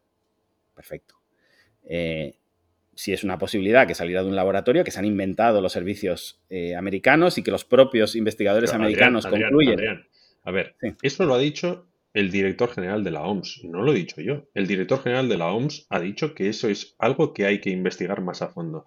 Y esa teoría, esa teoría salió en enero del 2020 de los propios ciudadanos chinos. Nosotros donde lo leímos la primera vez fue en Weibo. Donde lo, que quiero decir es que empezaba a decir que lo que quiero decir es que hay, una teoría lo que quiero decir es que hay una teoría y tú dices y como tal creo que hay que investigarla que es perfecto. O sea no cerrar ninguna línea de investigación no mm. porque eh, eso es lo que haría un periodista. Pero en cambio el mismo periodista cuando dice cuando China saca ahora la teoría de que el COVID pudo originarse en Rhode Island, ese mismo periodista que piensa que todas las líneas de investigación deberían mantenerse abiertas y deberían investigarse porque es lo que tiene que hacer un periodista, su respuesta es yo creo que puede ser de origen extraterrestre. Hombre, porque es que es evidente que China, después de haber dicho eh, que no se podía mm, culpar a un país del origen del coronavirus reiteradamente, de que no se sabe de dónde viene el, el, coronavirus, etcétera, etcétera. Después, meses después, meses después, sin ningún tipo de prueba, ni, ni, casualidad, ni nada, dice que... han levantado por la mañana y han dicho... ¿Qué ha podido salir de Fort Detrick? Y, la, prensa, la prensa oficial china empieza a lanzar machaconamente esa idea. O sea, pues me hace gracia. Me hace gracia que el mismo país que decía que el virus no tiene nacionalidad, ahora, y bueno, lo ha hecho, lo ha hecho desde el principio, porque ya decía que se había encontrado, que si se había encontrado trazas en, Barcelona, en Milán, en... eso, bueno, eso no lo ha dicho China, eso lo han dicho desde Europa. Bueno, pero la prensa china lo que ha hecho ha sido recoger todo eso, ¿no? El cherry picking del que tú hablabas. igual que tú te haces eco de lo que dicen los propios chinos del laboratorio chino. A ver, yo, yo me hago eco de lo que han dicho los propios chinos y lo pongo como una teoría porque los chinos se hacen eco de las trazas y, los chinos se hacen eco de las trazas italianas haciéndose eco de una noticia de italianos, no de chinos. Eh, sí, vale. Yo lo que he hecho ha sido, durante toda la pandemia, he hablado con multitud de expertos, tanto chinos como extranjeros, virólogos, médicos, eh, o sea, he estado en, contacto con, eh, con expertos chinos que en ningún momento se han, o sea, es que ni se les ha pasado por la cabeza que no haya podido salir de China. Es que había un montón de, de, estudios que ya avanzaban que había un peligro ahí. Y el SARS-1 salió de donde salió. Es que, a ver. No, no, yo, no tengo ni idea de, dónde salió el virus, ni, ni me pongo a conspirar. No, yo tampoco sé de dónde salió. Pero, simplemente me, hace, gracia que, que, las, que hay que investigar todas las vías posibles, pero es que, las, que se les ocurren a los chinos que seguramente se han levantado por la yo mañana. Lo que, yo lo que digo es que la OMS, si la OMS dice que hay que investigar esa, esa hipótesis con, eh, con más ahínco, pues yo que no tengo ni idea, pues creo que hay que investigar esa hipótesis con más ahínco. La OMS no ha salido diciendo, y eso que la OMS ha sido criticada de pro-China, no ha salido diciendo hay que investigar Fort Detrick o hay que investigar las, las alcantarillas de Barcelona.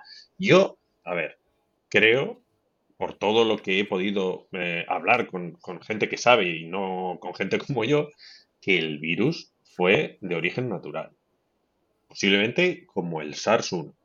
Pero es cierto que es mucha casualidad que el primer brote fuese en una ciudad en la que no hay animales que transmiten ese virus, que está muy alejado de, de donde puede ser, que es en Yunnan, y que justo ahí está el único laboratorio PL4 de toda China. pues, pues, pues hombre, es una casualidad importante. ¿Qué quieres que te diga? Y si los propios científicos consideran que es una posibilidad, y te digo que hay, o sea, he hablado... Si no, tengo ni idea ni... vale, pero he hablado, he hablado incluso con, eh, y entrevistado a, científicos que han estado trabajando en ese laboratorio. Entonces, bueno, pues, pues creo que, es una posibilidad y que hay que investigarla nada más. Yo no he sido de los que haya dicho que es que seguro que salió del laboratorio porque creo que no fue así. Entonces, no sé, me parece que... Tú creo que me diste a los pocos días ya una foto del mercado de donde había salido el virus. Eh, mm, bueno, me, imagino. Yo no, no, hice una foto del mercado, o sea que no. No, del mapa, del, mapa del mercado eh, había como, como una foto de la zona de Wuhan donde estaba el mapa y ah, puede ser, que decía este es el mercado del que salió el virus. Y, me suena, de hecho. Eh, puede ser, puede ser. Da igual.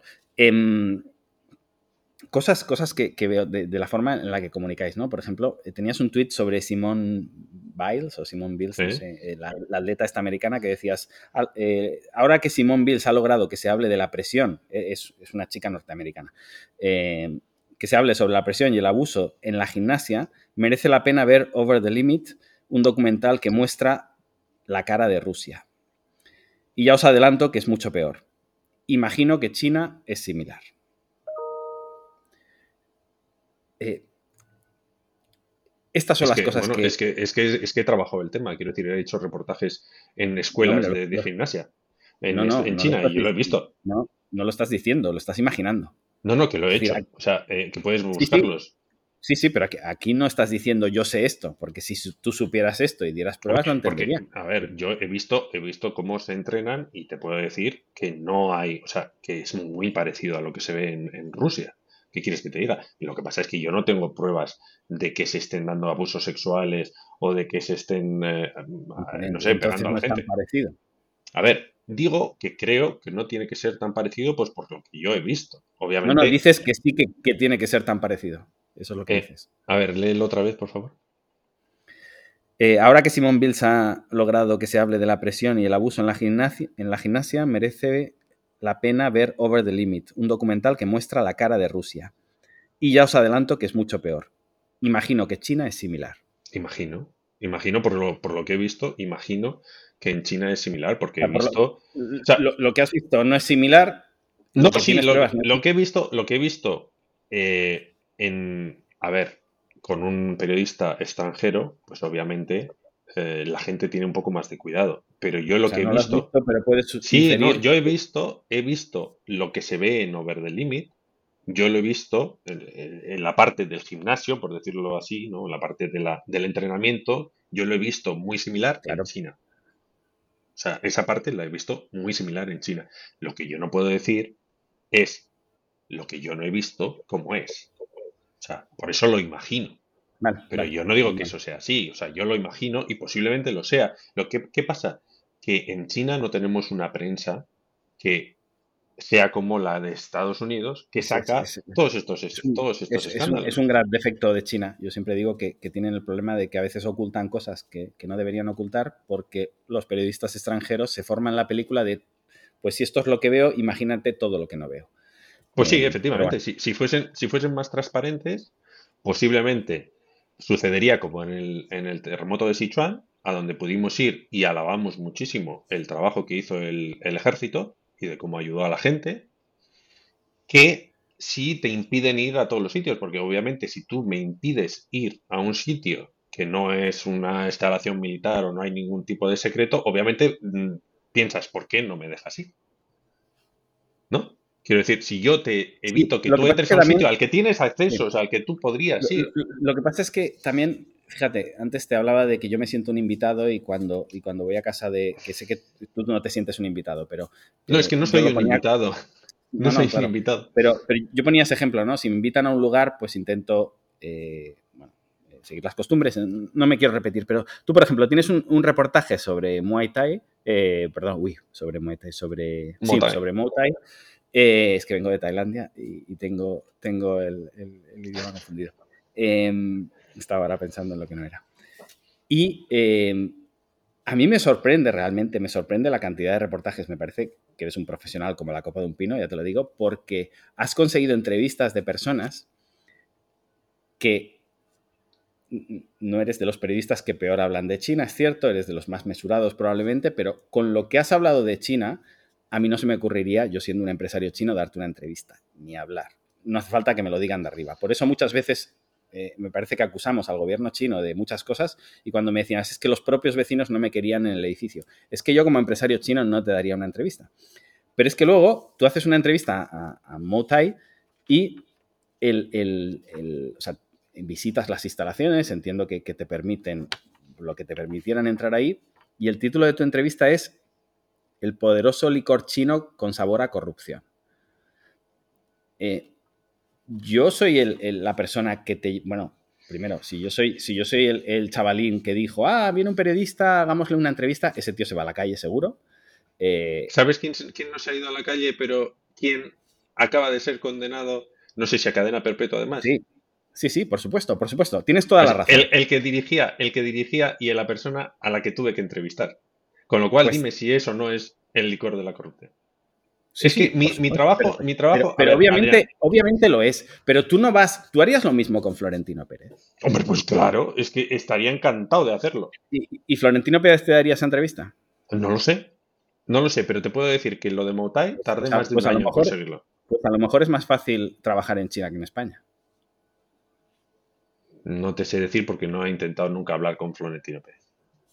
Vale. No lo sé. Em, Pero vamos, mira, eh, tú, no sé si, ahora no sé si estás viendo, por ejemplo, yo que sé, em, lo de Évole.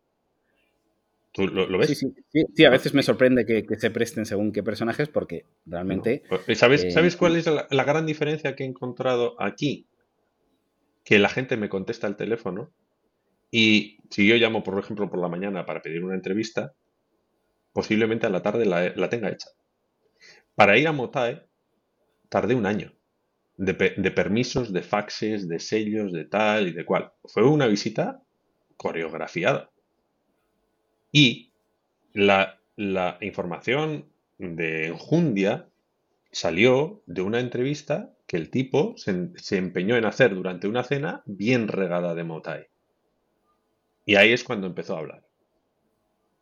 ¿Qué quieres que haga? ¿Un public reportaje de Mautai? Porque, porque me han acogido allí. Tú has hecho tu trabajo, pero estás. Yo vuelvo a. No, es que, es que yo creo que muchas veces, desde el punto de vista de los em-, empresarios, creéis que, cuando nosotros os hacemos una entrevista es para haceros publicidad. Y no es para haceros publicidad. O sea, yo nunca digo que voy a hacer publicidad. espera, espera, espera, No es que desde el punto de vista de los empresarios pensemos que es publicidad. Es que obviamente. estás diciendo que soy un, invitado, que soy. No, no, espera, espera, espera. Obviamente, yo no tengo que perder ni un solo segundo de mi vida contigo como periodista, porque yo tengo un trabajo. Entonces, obviamente, hay un, hay un intercambio. Entonces, yo, no sé si me vas a hacer publicidad o no, pero yo pienso que puedo sacar un rédito de esa entrevista.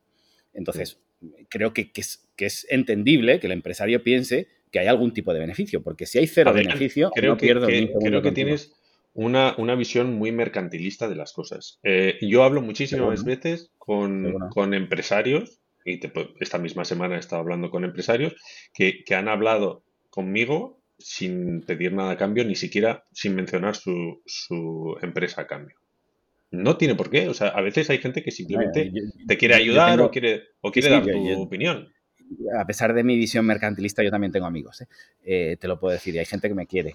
Pero eh, es obvio que tengo conversaciones sin un ánimo mercantilista, pero si yo estoy trabajando 12 horas en mi negocio, para dejar mi negocio tres horas para atender a alguien es porque pienso que tengo una oportunidad o pienso que hay algún tipo de beneficio. Creo que es lógico suponer esto. Eh, si al final el artículo que sale es el poderoso licor chino con sabor a corrupción, eh, pues lo que te decía al principio, tú dices, no me gustan las dictaduras, me voy a trabajar a una dictadura y estoy consiguiendo eh, entrevistas, que te digo, un trabajador, un, periodista como la copa de un pino, consigues entrevistas fabulosas y destrozo literalmente a la, empresa que he entrevistado. Pero si la propia eh, empresa me habló de la corrupción. Sí, sí, pero imagino que no esperaban que, se fuera el titular. Pero en cualquier caso, o sea, lo que quiero decir es, me, sorprende. ¿Qué quieres decir? ¿Quieres decir que cuando, si tú me abres las puertas de tu empresa, yo tengo que escribir algo que sea mm, bonito para tu empresa? No, sé. Eh, yo personalmente te lo agradecería, pero, bueno, lo que quiero, decir es que me sorprende. lo que quiero decir es que me sorprende todo lo que podéis llegar a decir de China para después decir que no se os permite decir nada sobre China, que no podéis ejercer vuestro trabajo en China, que es imposible ser periodista en China. Esto no es político, Adrián. Esto no es un asunto. O sea, no, estamos. Eh, no estamos poniendo en solfa el, poder del Partido Comunista, no es, o sea, simplemente unos casos de corrupción que China los ha reconocido y los ha castigado. O sea, es que no sé qué quieres que te diga. Realmente esa persona, esa persona. A mí, me parece, que, más allá de que, de que consigas entrevistas fabulosas, y no me canso de repetirlo, eh, me parece que podéis ejercer vuestra labor mucho mejor que, como te digo, a lo mejor en España puedes ejercerla mucho más con políticos, pero ya te digo, con según qué empresarios. Eh, de todas formas, Adrián, eh, es una empresa pública. Es una empresa que depende del gobierno y el gobierno también en China. más a mi favor. Sí, sí, no, no, no, no, no. O sea, eh, es que me dieron calabazas hasta que ya no pudieron darme calabazas. Ya sabes cómo es en China. Hasta que no pudieron darte calabazas. Y esa es la dictadura comunista, la de que Zigor tiene una fuerza tal que al final no pudimos darle más que cedimos ante el poder occidental. No, no es por el, no es poder el, poder occidental ni por el poder que yo tenga, sino porque tú sabes que en, China muchas veces pues no te dicen que no, te dicen que no es el momento adecuado, que ya veremos más adelante, y, llega un momento en el que si tú eh, perseveras, pues en una cosa como esta, que es digamos una cosa que no era política, era ver cómo se hacía un licor, pues al final terminas, terminas consiguiendo la entrevista. Pero también te voy a decir. Para los que no lo sepan de, la audiencia, es el licor más famoso de China. Es una sí, no, solo eso, es, la empresa de licores más eh, con mayor eh, valoración bursátil del mundo. Exactamente, sí, sí, lo leí en, un artículo. Y, esa, y esa persona a la que yo iba a entrevistar está ahora en la cárcel desde hace muy poquito tiempo, condenada por corrupción. O sea, no es que me haya inventado nada. Si, lo clavaste, lo, yo, no voy porque tengas que, que, eh, ser bondadoso en tus entrevistas. Eh, estoy un poquito juzgando lo fácil o difícil que es ser periodista en China desde el punto de vista que, por un lado, os vemos eh, todo el día emitiendo cosas bastante críticas en todos los sentidos y, por otro, nos estáis diciendo que es que no se puede ser periodista en China. Entonces, hay un contrapunto estamos hablando, Adrián, mira, otro, otro ejemplo. te, pongo, te pongo un ejemplo muy malo seguramente. Eh, es como si me encuentro a una pareja de gays en Arabia Saudí que me están diciendo todos los días, sacándose fotos, teniendo sexo en la plaza central de, la capital y a la vez diciéndome que cuelgan a los tipos que hacen eso de una grúa. Pues una de las dos cosas no será verdad. Y sabemos que en este caso cuál de las dos es verdad. Eh, ¿Te gusta la hipérbole, Adrián? Me encanta. Lo sé, lo, estoy, lo estoy viendo. Lo estoy viendo. Bueno, pues, eh, de todas de, la entrevista que me hagas. De todas formas, te puedo decir otro, otro ejemplo de un reportaje que no he conseguido hacer. Y llevaba detrás de él muchos años. En China, y esto es una cosa que en principio es curiosa y que mucha gente no sabe, eh, no hay solo un partido. No está solo el Partido Comunista, creo que son otros ocho, ¿no? Los partidos que no son comunistas. Bueno, pues yo hace muchos años planteé, eh, y además a través de los canales oficiales del gobierno, hacer entrevistas con esos otros partidos, ¿no? Y, la idea además era, mm, pues mostrar que China no era un país de partido único. O sea, no era una, la intención de hacer algo crítico. Pues no fue posible. En esa sí que me dieron largas, largas, largas hasta que ya desistí. El, poder occidental de Zigor no fue suficiente. No fue suficiente. Yo, te digo, yo tampoco te hubiera dado esa entrevista si fuera ellos, porque es que me daría miedo. Igual que, no, igual que si soy Florentino Pérez, no se la daría a Evo. Pues, pues yo te, yo te estoy contestando aquí y no voy a tener ningún rédito con esto. Eh, no sé, yo creo que hay veces que tú puedes hablar con un adversario, digamos, y, y que no tienes por qué hacerlo porque creas que vas a ganar nada con ello. O sea, posiblemente cuando la gente vea esta entrevista, pues me criticará, saldrán los típicos eh, trolls que me gustan decir, eh, criticándome a muerte. todo el que no está de acuerdo contigo es un troll. Bueno, no, no, no es así. Tú no estás de acuerdo conmigo y tú no eres un troll. Hay, trolls y hay gente que, está en desacuerdo conmigo y que no tiene ningún problema en decirlo de forma cortés, por decirlo de alguna forma, ¿no? Entonces, yo no estoy, yo no voy a ganar nada con esto, Adrián, y, lo estoy haciendo. Sí, sí, y esto, y, por, qué no? O sea, ¿tendría que, que, hacerlo solo si voy, a, si voy a ganar algo con ello? No, ¿Por qué no? ¿Por qué no vamos a...? Porque, soy una persona muy interesante y quería salir en mi programa. Por ejemplo, podría ser, podría ser. Vamos a decir que, sea así, ¿no? Pero por, qué no me iban a dar a mí una, entrevista para simplemente, aunque yo tuviese una, porque si yo analizo tu historial y, yo soy, como, como decimos todo el rato, soy de los malos. Pero Adrián, eh, si me han dicho, si a mí me han dicho en el, en el, en el Ministerio de Asuntos Exteriores que soy una persona súper equilibrada, un periodista súper equilibrado. O sea, es que, vamos, que, me digas tú esto, ya te digo, eh, están pues, ahí pues, los reportajes. Pues debo ser yo más crítico que el, gobierno chino, pero eh, yo veo tu historial, yo pensando como un chino, no pensando como, como yo pienso. Eh, en España, si yo pienso que tú emites, no sé, siete, ocho noticias positivas y un par malas, tendría mis reparos. Eh, pero en China, eh, si tú emites nueve noticias positivas y una mala, eh, es peligroso. Es peligroso lo que puede llegar a decir esta persona de nosotros. Si emites cinco positivas y cinco malas todos los días, yo lo siento, pero ¿para qué me la voy a jugar? no tengo ningún interés en que un tipo pueda cometer un error, quizá un problema de traducción, quizá no me veo bien delante de la cámara, quizá soy inseguro y este tipo viene a buscarme a ver si cometo un error. Yo podría pensar perfectamente así y como no gano nada, pues me evito la entrevista. Creo que es... pero es que podría haber dicho lo mismo contigo. Sí, claro, claro, pero, pero te resulta simpático y...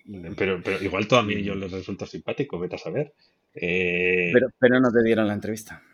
No me dieron, no me dieron la entrevista. Y, y lo, a ver, y lo peor es que yo creo que hubiese sido un reportaje interesante. Y además, ya te digo, el enfoque era eh, demostrar que, China no era un país de partido único, en, el sentido estricto, digamos, de, del término. Yo, te digo una cosa, el tiempo que viví en Xinjiang, y, lo he comentado antes, que, que, soy crítico con China en ese sentido, me parece que lo que ocultan, al final los periodistas se inventan lo que no obtienen y lo que se inventan es siempre peor que la realidad. Entonces, en, el tiempo que viví en Xinjiang, eh, muy plácidamente, eh, salvo los momentos de, ataques terroristas y todo esto.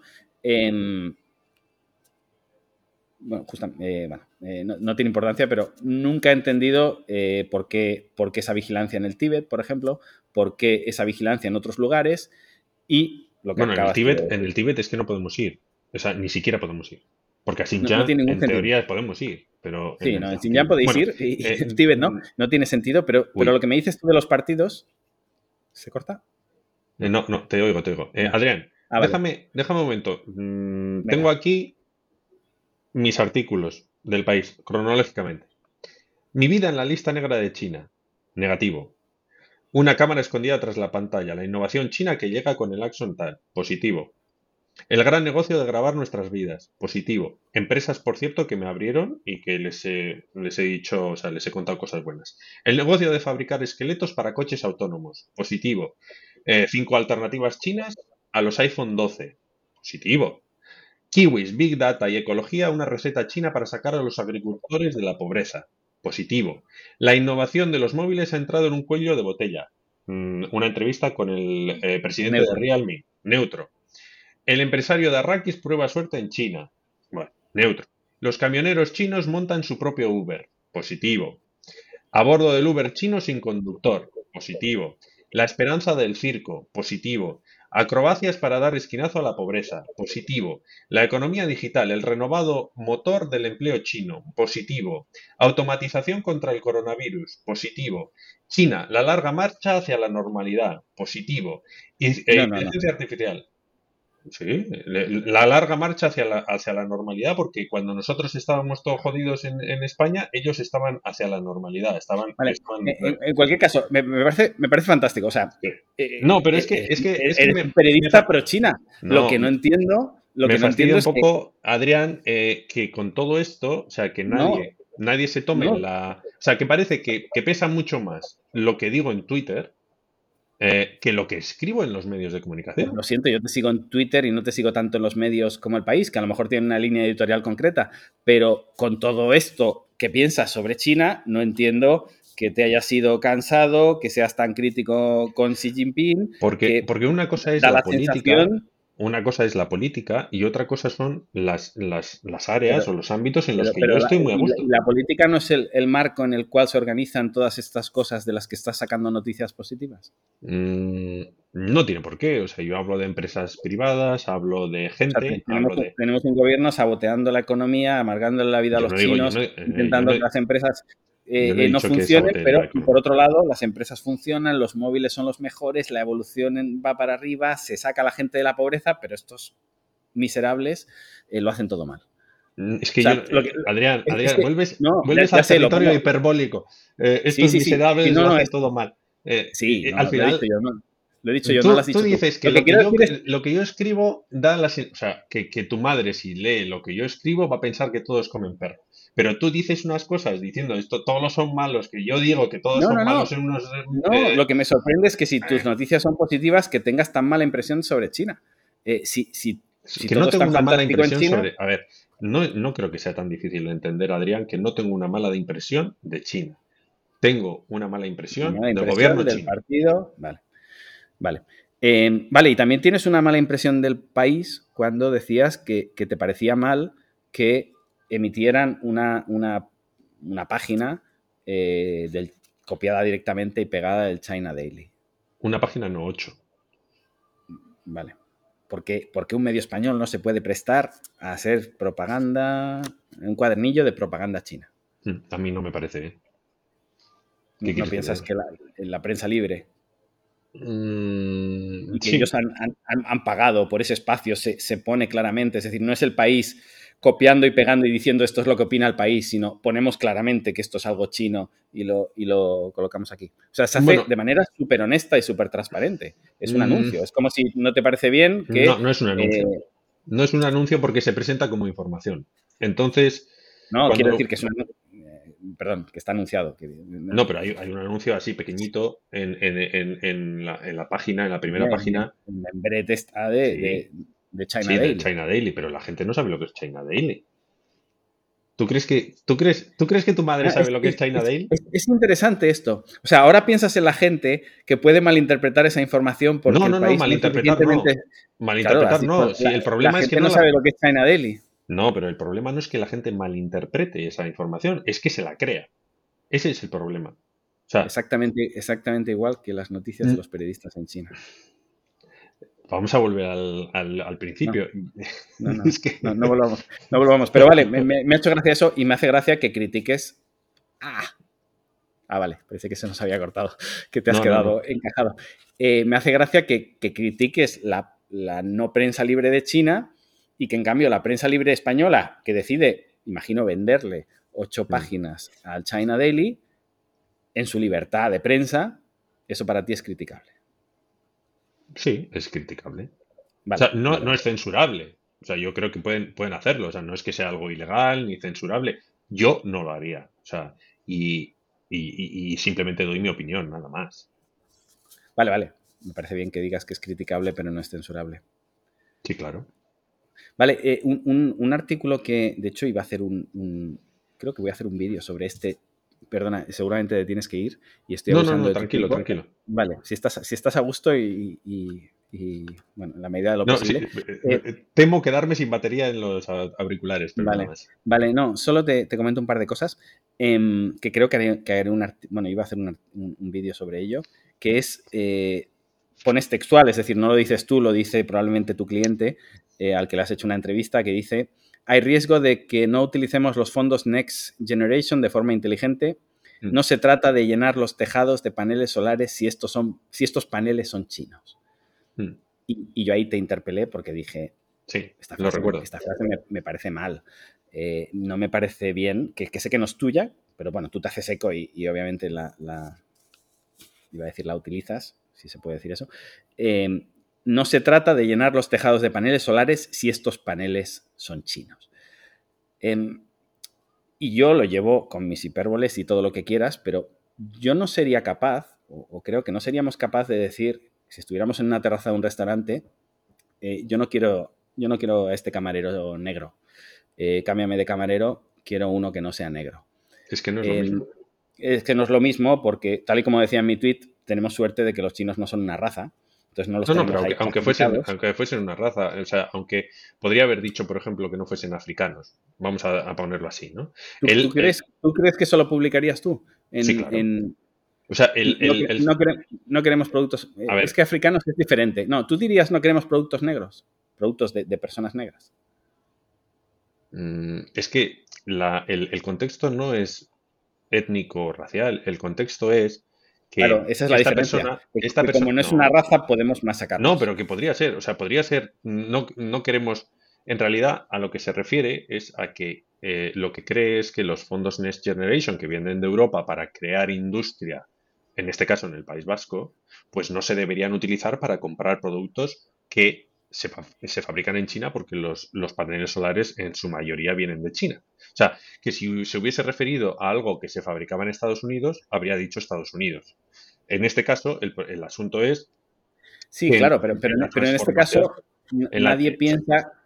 Perdona, perdona que interrumpa. Eh, no me parece igual decir no queremos estos productos si vienen de Estados Unidos porque, bajo mi punto de vista, no hay una campaña eh, agresiva de, desinformación y, y, bueno, y de mentiras, bajo mi punto de vista, eh, contra Estados Unidos y sí la hay contra China. Entonces, a mí me parece que estamos permanentemente colocando a los chinos en el ojo del huracán cuando no han hecho absolutamente nada y, como te decía antes, desde el año 2008, a mí me parece, eh, y siempre lo, repito en mis vídeos, antes era, era un pueblo inmigrante en España, que era lo único que sabíamos de ellos, eh, que tenía la mejor consideración entre los inmigrantes porque venían, trabajaban, no se metían con nadie y tal. Y creo que, lo siguen teniendo, ¿eh? Y desde hace unos años ya eh, la concepción que tenemos sobre China es que son el enemigo. Y a mí este tipo de, de, frases de no quiero estos paneles si, estos paneles son chinos, me parece... No, no, no, no, a ver, no, la frase es que estás cambiando la frase. No quiero estos paneles si estos paneles son chinos, no es la frase no se trata de llenar los tejados de paneles solares si estos paneles son chinos. Efectivamente, pero son chinos porque vienen de China en su mayoría. Que ya te digo que si, viniesen de Rusia habría dicho rusos. El, asunto es que esto se enmarca en una conversación sobre la transición energética. Lo que quiero decir es que eh, lo que te dije yo en, mi tuit es qué pena que los chinos no sean una raza. Porque mm. si el concepto chino fuera una raza, no os atreveríais a decir esto. Pero como con China vale todo, podemos decir este tipo de cosas y no pasa absolutamente nada, porque nadie en su sano juicio diría no quiero este tipo de cosas si son judías, porque con la historia que tenemos detrás eso no se puede decir. O como te decía yo, no quiero que me trate este camarero si es negro, cámbiamelo, por favor. Eso me expulsan del bar y con todo el derecho del mundo. Pero en cambio, con China, todo vale. Esa es la sensación que me llevo yo. Vale, no, no, no, no estoy de acuerdo. Quiero decir que me parece que dentro de repito, una conversación sobre la transición energética y los fondos europeos y de cómo utilizarlos, él se refería a que hay un proyecto para poner paneles solares en muchos sitios de España y que él considera que si esos paneles solares vienen de China como vienen de China, o sea, no es una hipótesis, sino que viene de allí, no sé si el 90 y pico por ciento de los paneles solares que se compran, pues que no es la forma de conseguir que ese dinero genere riqueza en España, que es de lo que va el asunto. No se, no se trata de llenar tejados de paneles solares si estos no se han fabricado en España. Perfecto. Eso es. Bueno, pues sí, podría, podría haberlo formulado de otra forma, pero lo formuló así. O sea, yo no puedo cambiarle a la gente las palabras. No, no, y, es tu tweet, que, probablemente, como decías, esto es el mundo Twitter, que no es el, mundo de después de tus artículos y que es muy diferente, pero a mí me parece que, que aquí has usado esta frase por todo el jugo que tenía y a lo mejor no, y a lo mejor es casualidad que justo esta frase es la que pongas en el... ¿Hay un enlace, Adrián? Eh, sí. Pues eh, posiblemente lo que tendrías que hacer es pinchar en el enlace y leer todo el reportaje, que es algo que desafortunadamente mucha gente no hace. Entonces, obviamente, en un tweet 280 caracteres se puede decir lo que se puede decir. Me parece, curioso que, que, justo en esos 280 caracteres esta sea la frase elegida sin ningún tipo de maldad. No, no había maldad realmente. O sea, pues la, idea, la, idea es, la idea es que con los fondos europeos se genere riqueza en Europa y no se utilicen esos fondos para comprar unos productos que pueden ser chinos, pero que podrían ser también de otro sitio, o japoneses, o coreanos, me da igual. O sea, creo que sinceramente no hubo maldad en eso. Vale, vale, pues, pues perdón por mi malinterpretación de, del esto. A mí me parece que sí que desde el punto de vista, eh, iba a decir terapéutico.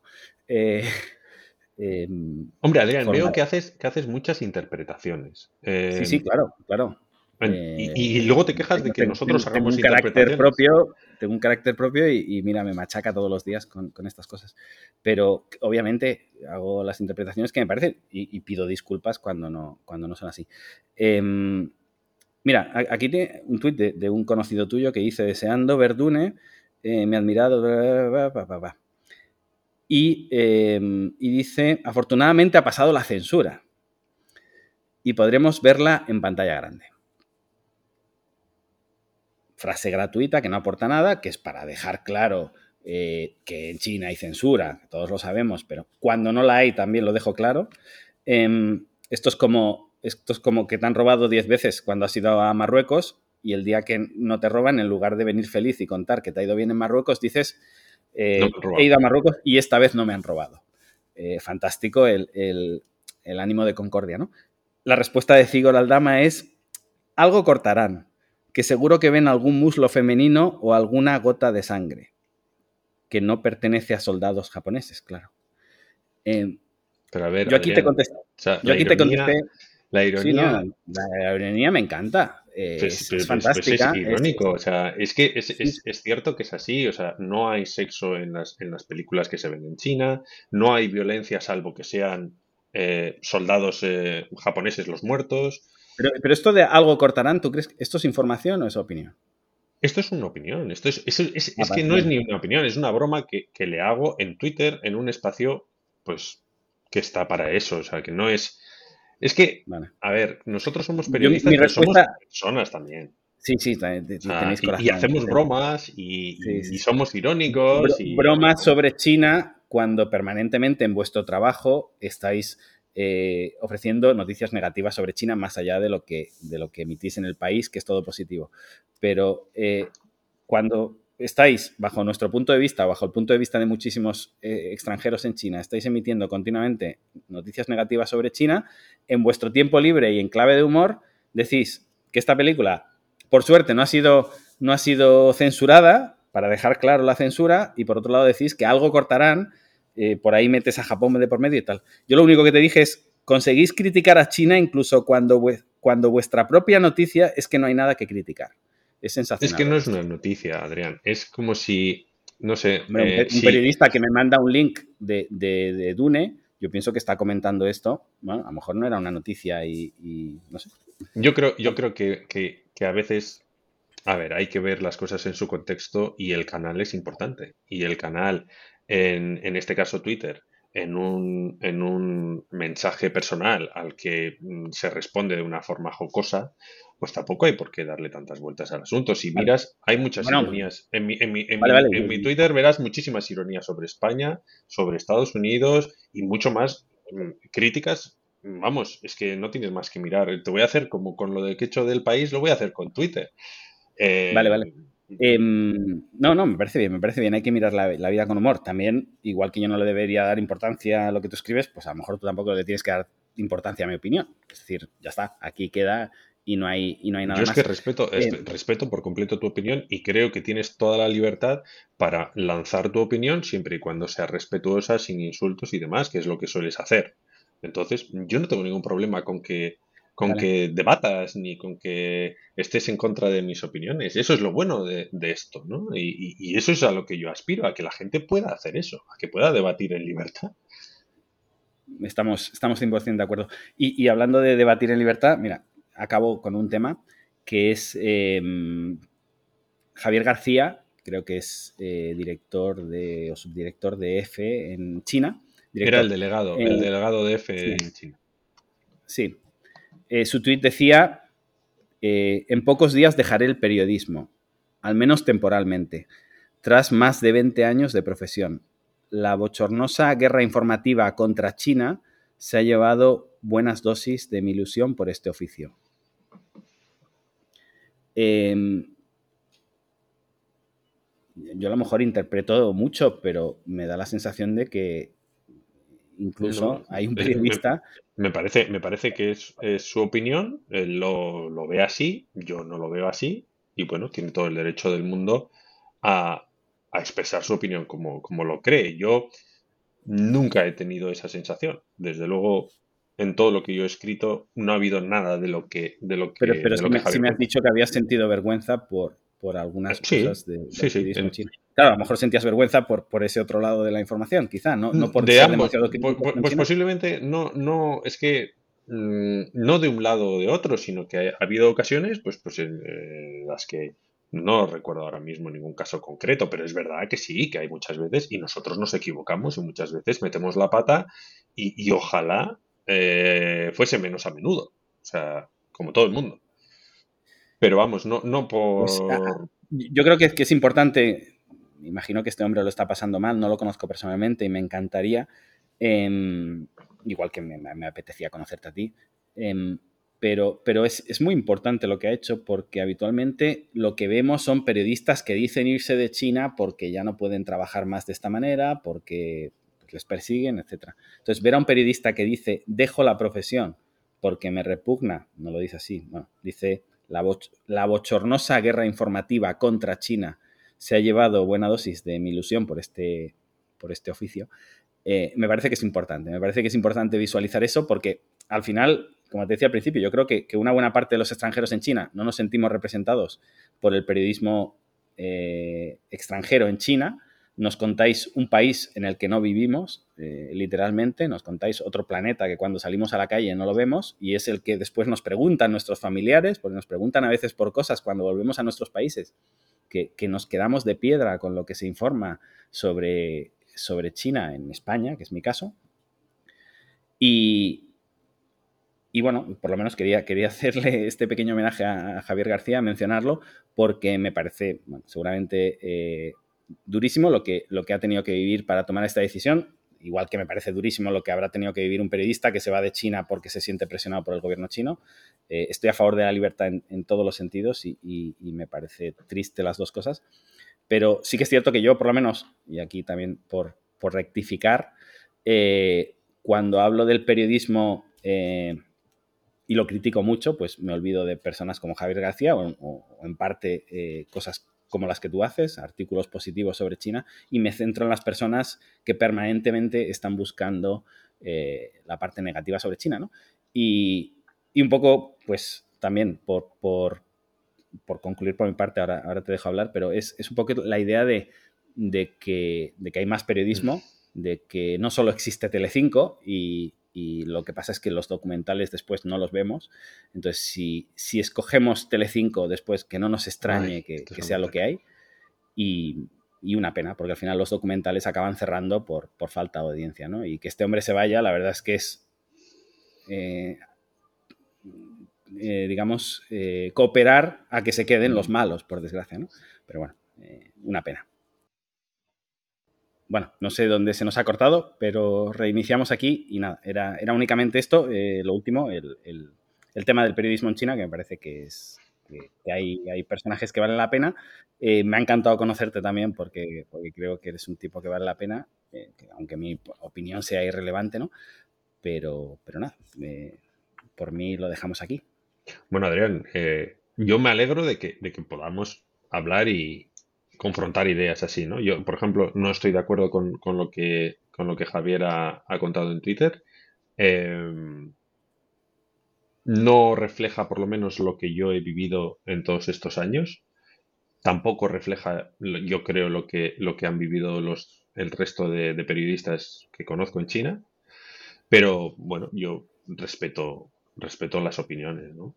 Y lo que sí me gustaría es que em, cuando se critica, y creo que esa libertad se tiene que respetar siempre, por lo menos que se haga con, con conocimiento de causa.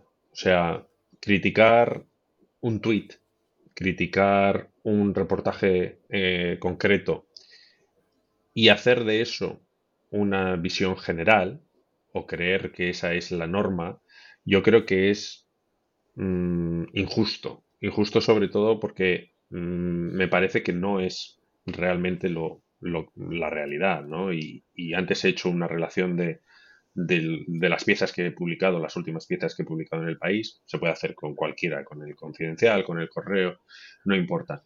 Em, yo creo que, hay que tratar de, leer un poco más lo que nosotros publicamos en los medios de comunicación y hacer una opinión de eso más que de los tweets que podemos hacer en, en tono jocoso, por ejemplo.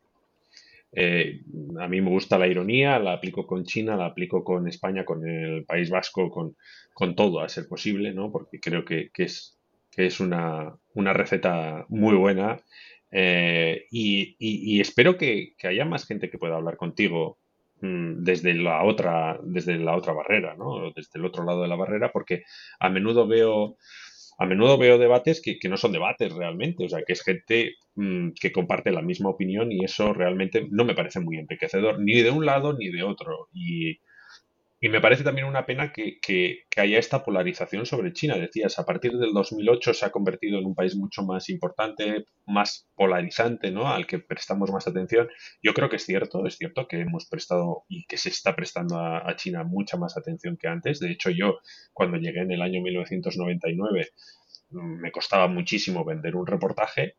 Eh, y sin embargo, a partir del año 2001, que es cuando entró China en la Organización Mundial del Comercio, yo creo que ese fue un, punto importante y fue el año también en el que le dieron en los Juegos Olímpicos de 2008, pues eh, su, importancia ha crecido y es lógico que se le preste más atención. China, además, es un país que, como dijo Borrell, es un, es un, eh, no sé cómo dijo, un, rival sistémico, creo que utilizó, ¿no? Yo creo que es, evidente que somos rivales económicos, eh, que somos posiblemente rivales hasta cierto punto políticos. Nosotros igual en España no tanto porque realmente pintamos muy poco, pero es verdad que, bueno, que, el, poderío de China está reconfigurando el mundo de una forma diferente, que China lo está promoviendo incluso con, las, con las grandes eh, obras de, que, se recogen en, el, en la franja y la ruta, y, que estamos en un momento en el, que puede haber un cambio de liderazgo mundial. Y en ese momento, pues yo creo que es lógico que surjan tensiones. Desde mi punto personal, yo creo que he trabajado siempre desde, desde la honestidad y he contado lo que veía, las cosas muchas veces las he rebajado de tono, incluso cuando en algún caso, pues igual escrito quizá un poco más caliente, porque es verdad que hay cosas que te, que te pueden afectar personalmente, y, y, luego siempre he tratado de rebajar el tono eh, de las críticas y de ser más o menos equitativo, ¿no? Entonces, me parece un poco injusto que se, que se juzgue mi trabajo pues, por, por unos tweets eh, más que por, por el contenido de, del trabajo, ¿no? Y entonces, por eso cuando se me critica, me gustaría que se me criticase con, con los reportajes y diciendo, oye, tú aquí en este reportaje dijiste esto, escribiste esto, tal, más que en este tweet eh, hiciste una risa de la censura china. No sé. Me parece que sería también mm, más, más constructivo para mí, porque yo reconozco que cometemos errores y que podríamos haber hecho, yo podría haber hecho mejor mi trabajo, pero también un poco más, más serio, ¿no? O sea, no, no reducirlo todo, pues eso, a una, a una sucesión de, de tweets y, y más pues fijándome eh, en, el trabajo. Sí, bueno, mm, me parece correcto. O sea, seguramente tienes razón. he colocado algún, algún reportaje también por el medio. Yo, sobre todo, lo que he buscado son eh, momentos en los que hemos interactuado. No era, no era específicamente mm. eh, tweets, pero claro, en, otros lugares no habíamos interactuado. Entonces, quería traer a colación discusiones para, para que la audiencia vea lugares donde ha habido conflicto entre los dos. Em, me parece bien que, creas que tu trabajo se tiene que juzgar por tus artículos, obviamente, pero em, también piensa que, primero, Twitter es Twitter, no lo vamos a cambiar, igual que el periodismo es el periodismo y, yo lo critico y no lo voy a cambiar. Eh, también, desde mi óptica, yo no sé cómo de encapsulado está tu trabajo, yo no sé cómo de libre eres cuando haces un artículo, pero en cambio sí sé lo libre que eres en Twitter. Entonces, a mí me parece que es una relación mucho más cercana y mucho más sincera la que hay en Twitter que la que hay con un artículo que no sé, los filtros o autofiltros que pueden haber pasado. Por ejemplo, ahora decías, eh, yo me contengo y incluso he rebajado. Bueno, pues quizá en Twitter la gracia está en que cuando tienes algo que contar lo sueltas, no lo filtras y ahí quizá es como, es como la noche, ¿no? siempre digo que, a las personas se las conoce después de las 12 de la noche, eh, pues a lo mejor en Twitter se le conoce más a, lo que piensa una persona que en un reportaje periodístico. A lo mejor no y estoy completamente equivocado, pero bueno, en cualquier caso acepto la crítica y... Yo la, comparación que haría es eh, lo que tú dirías, por ejemplo, con un amigo en la barra del bar y lo que dirías sobre el mismo tema cuando te ponen una cámara delante pues posiblemente pues a mí, no te expresarías en, los, mismos términos. Perfecto, pues a mí me interesa lo que, lo que hablarías tú con tu amigo en la barra del bar.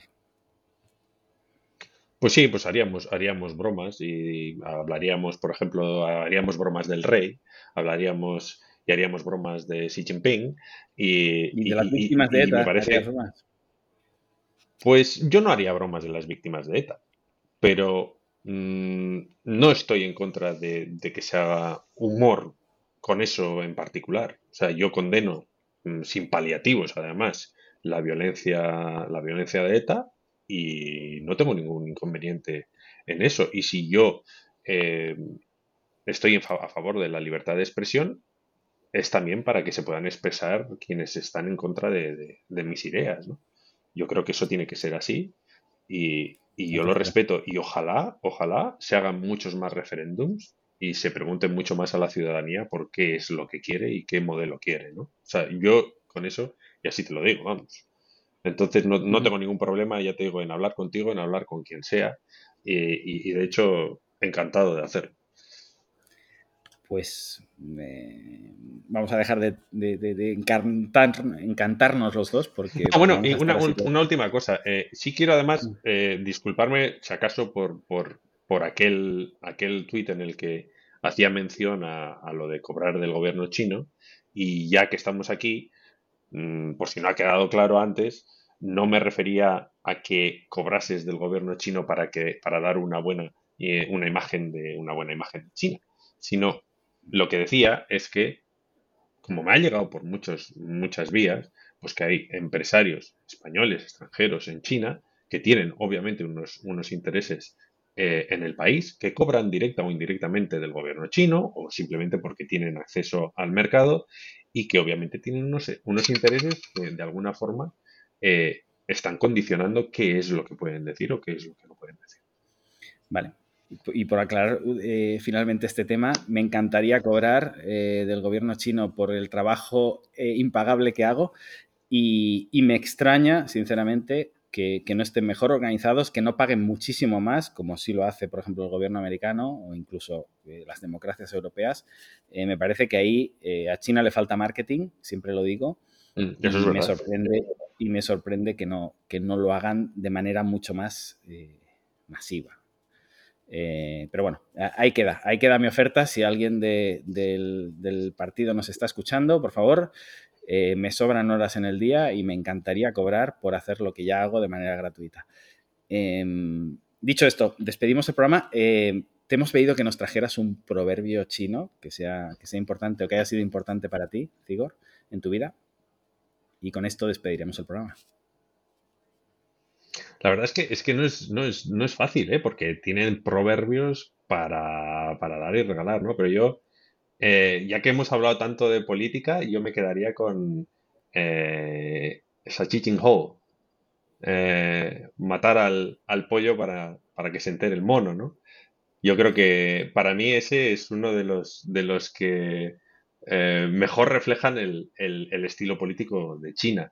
Y, y bueno, y quizá en una, en una nota un poco menos política me quedaría con el, eh, eh, pues posiblemente Renshan Renhai, que también les gusta mucho y que también muestra pues eh, toda la gente que hay, que hay en China. Vale. Y el mensaje político lo encuadraríamos dentro de, que estamos en Twitter y que no, no queremos, que, esto es una broma, ¿no? No, no estás intentando colocar... No, a ver, en, este caso, en este caso sí que me estoy refiriendo concretamente, por ejemplo, a lo que le ha pasado a Bosilai o a Chou Yong-kang. ¿Cómo eh, distingo yo cuando en este caso concretamente? Bueno, me, has, pedido, me has pedido, me has pedido un, un, un, proverbio, ¿no? O sea, vale, bueno, vale, vale. un y ya está. Sí, sí, sí. Fantástico. Bueno, pues Tigor, encantado y, hasta pronto. Igualmente, Adrián, que vaya bien.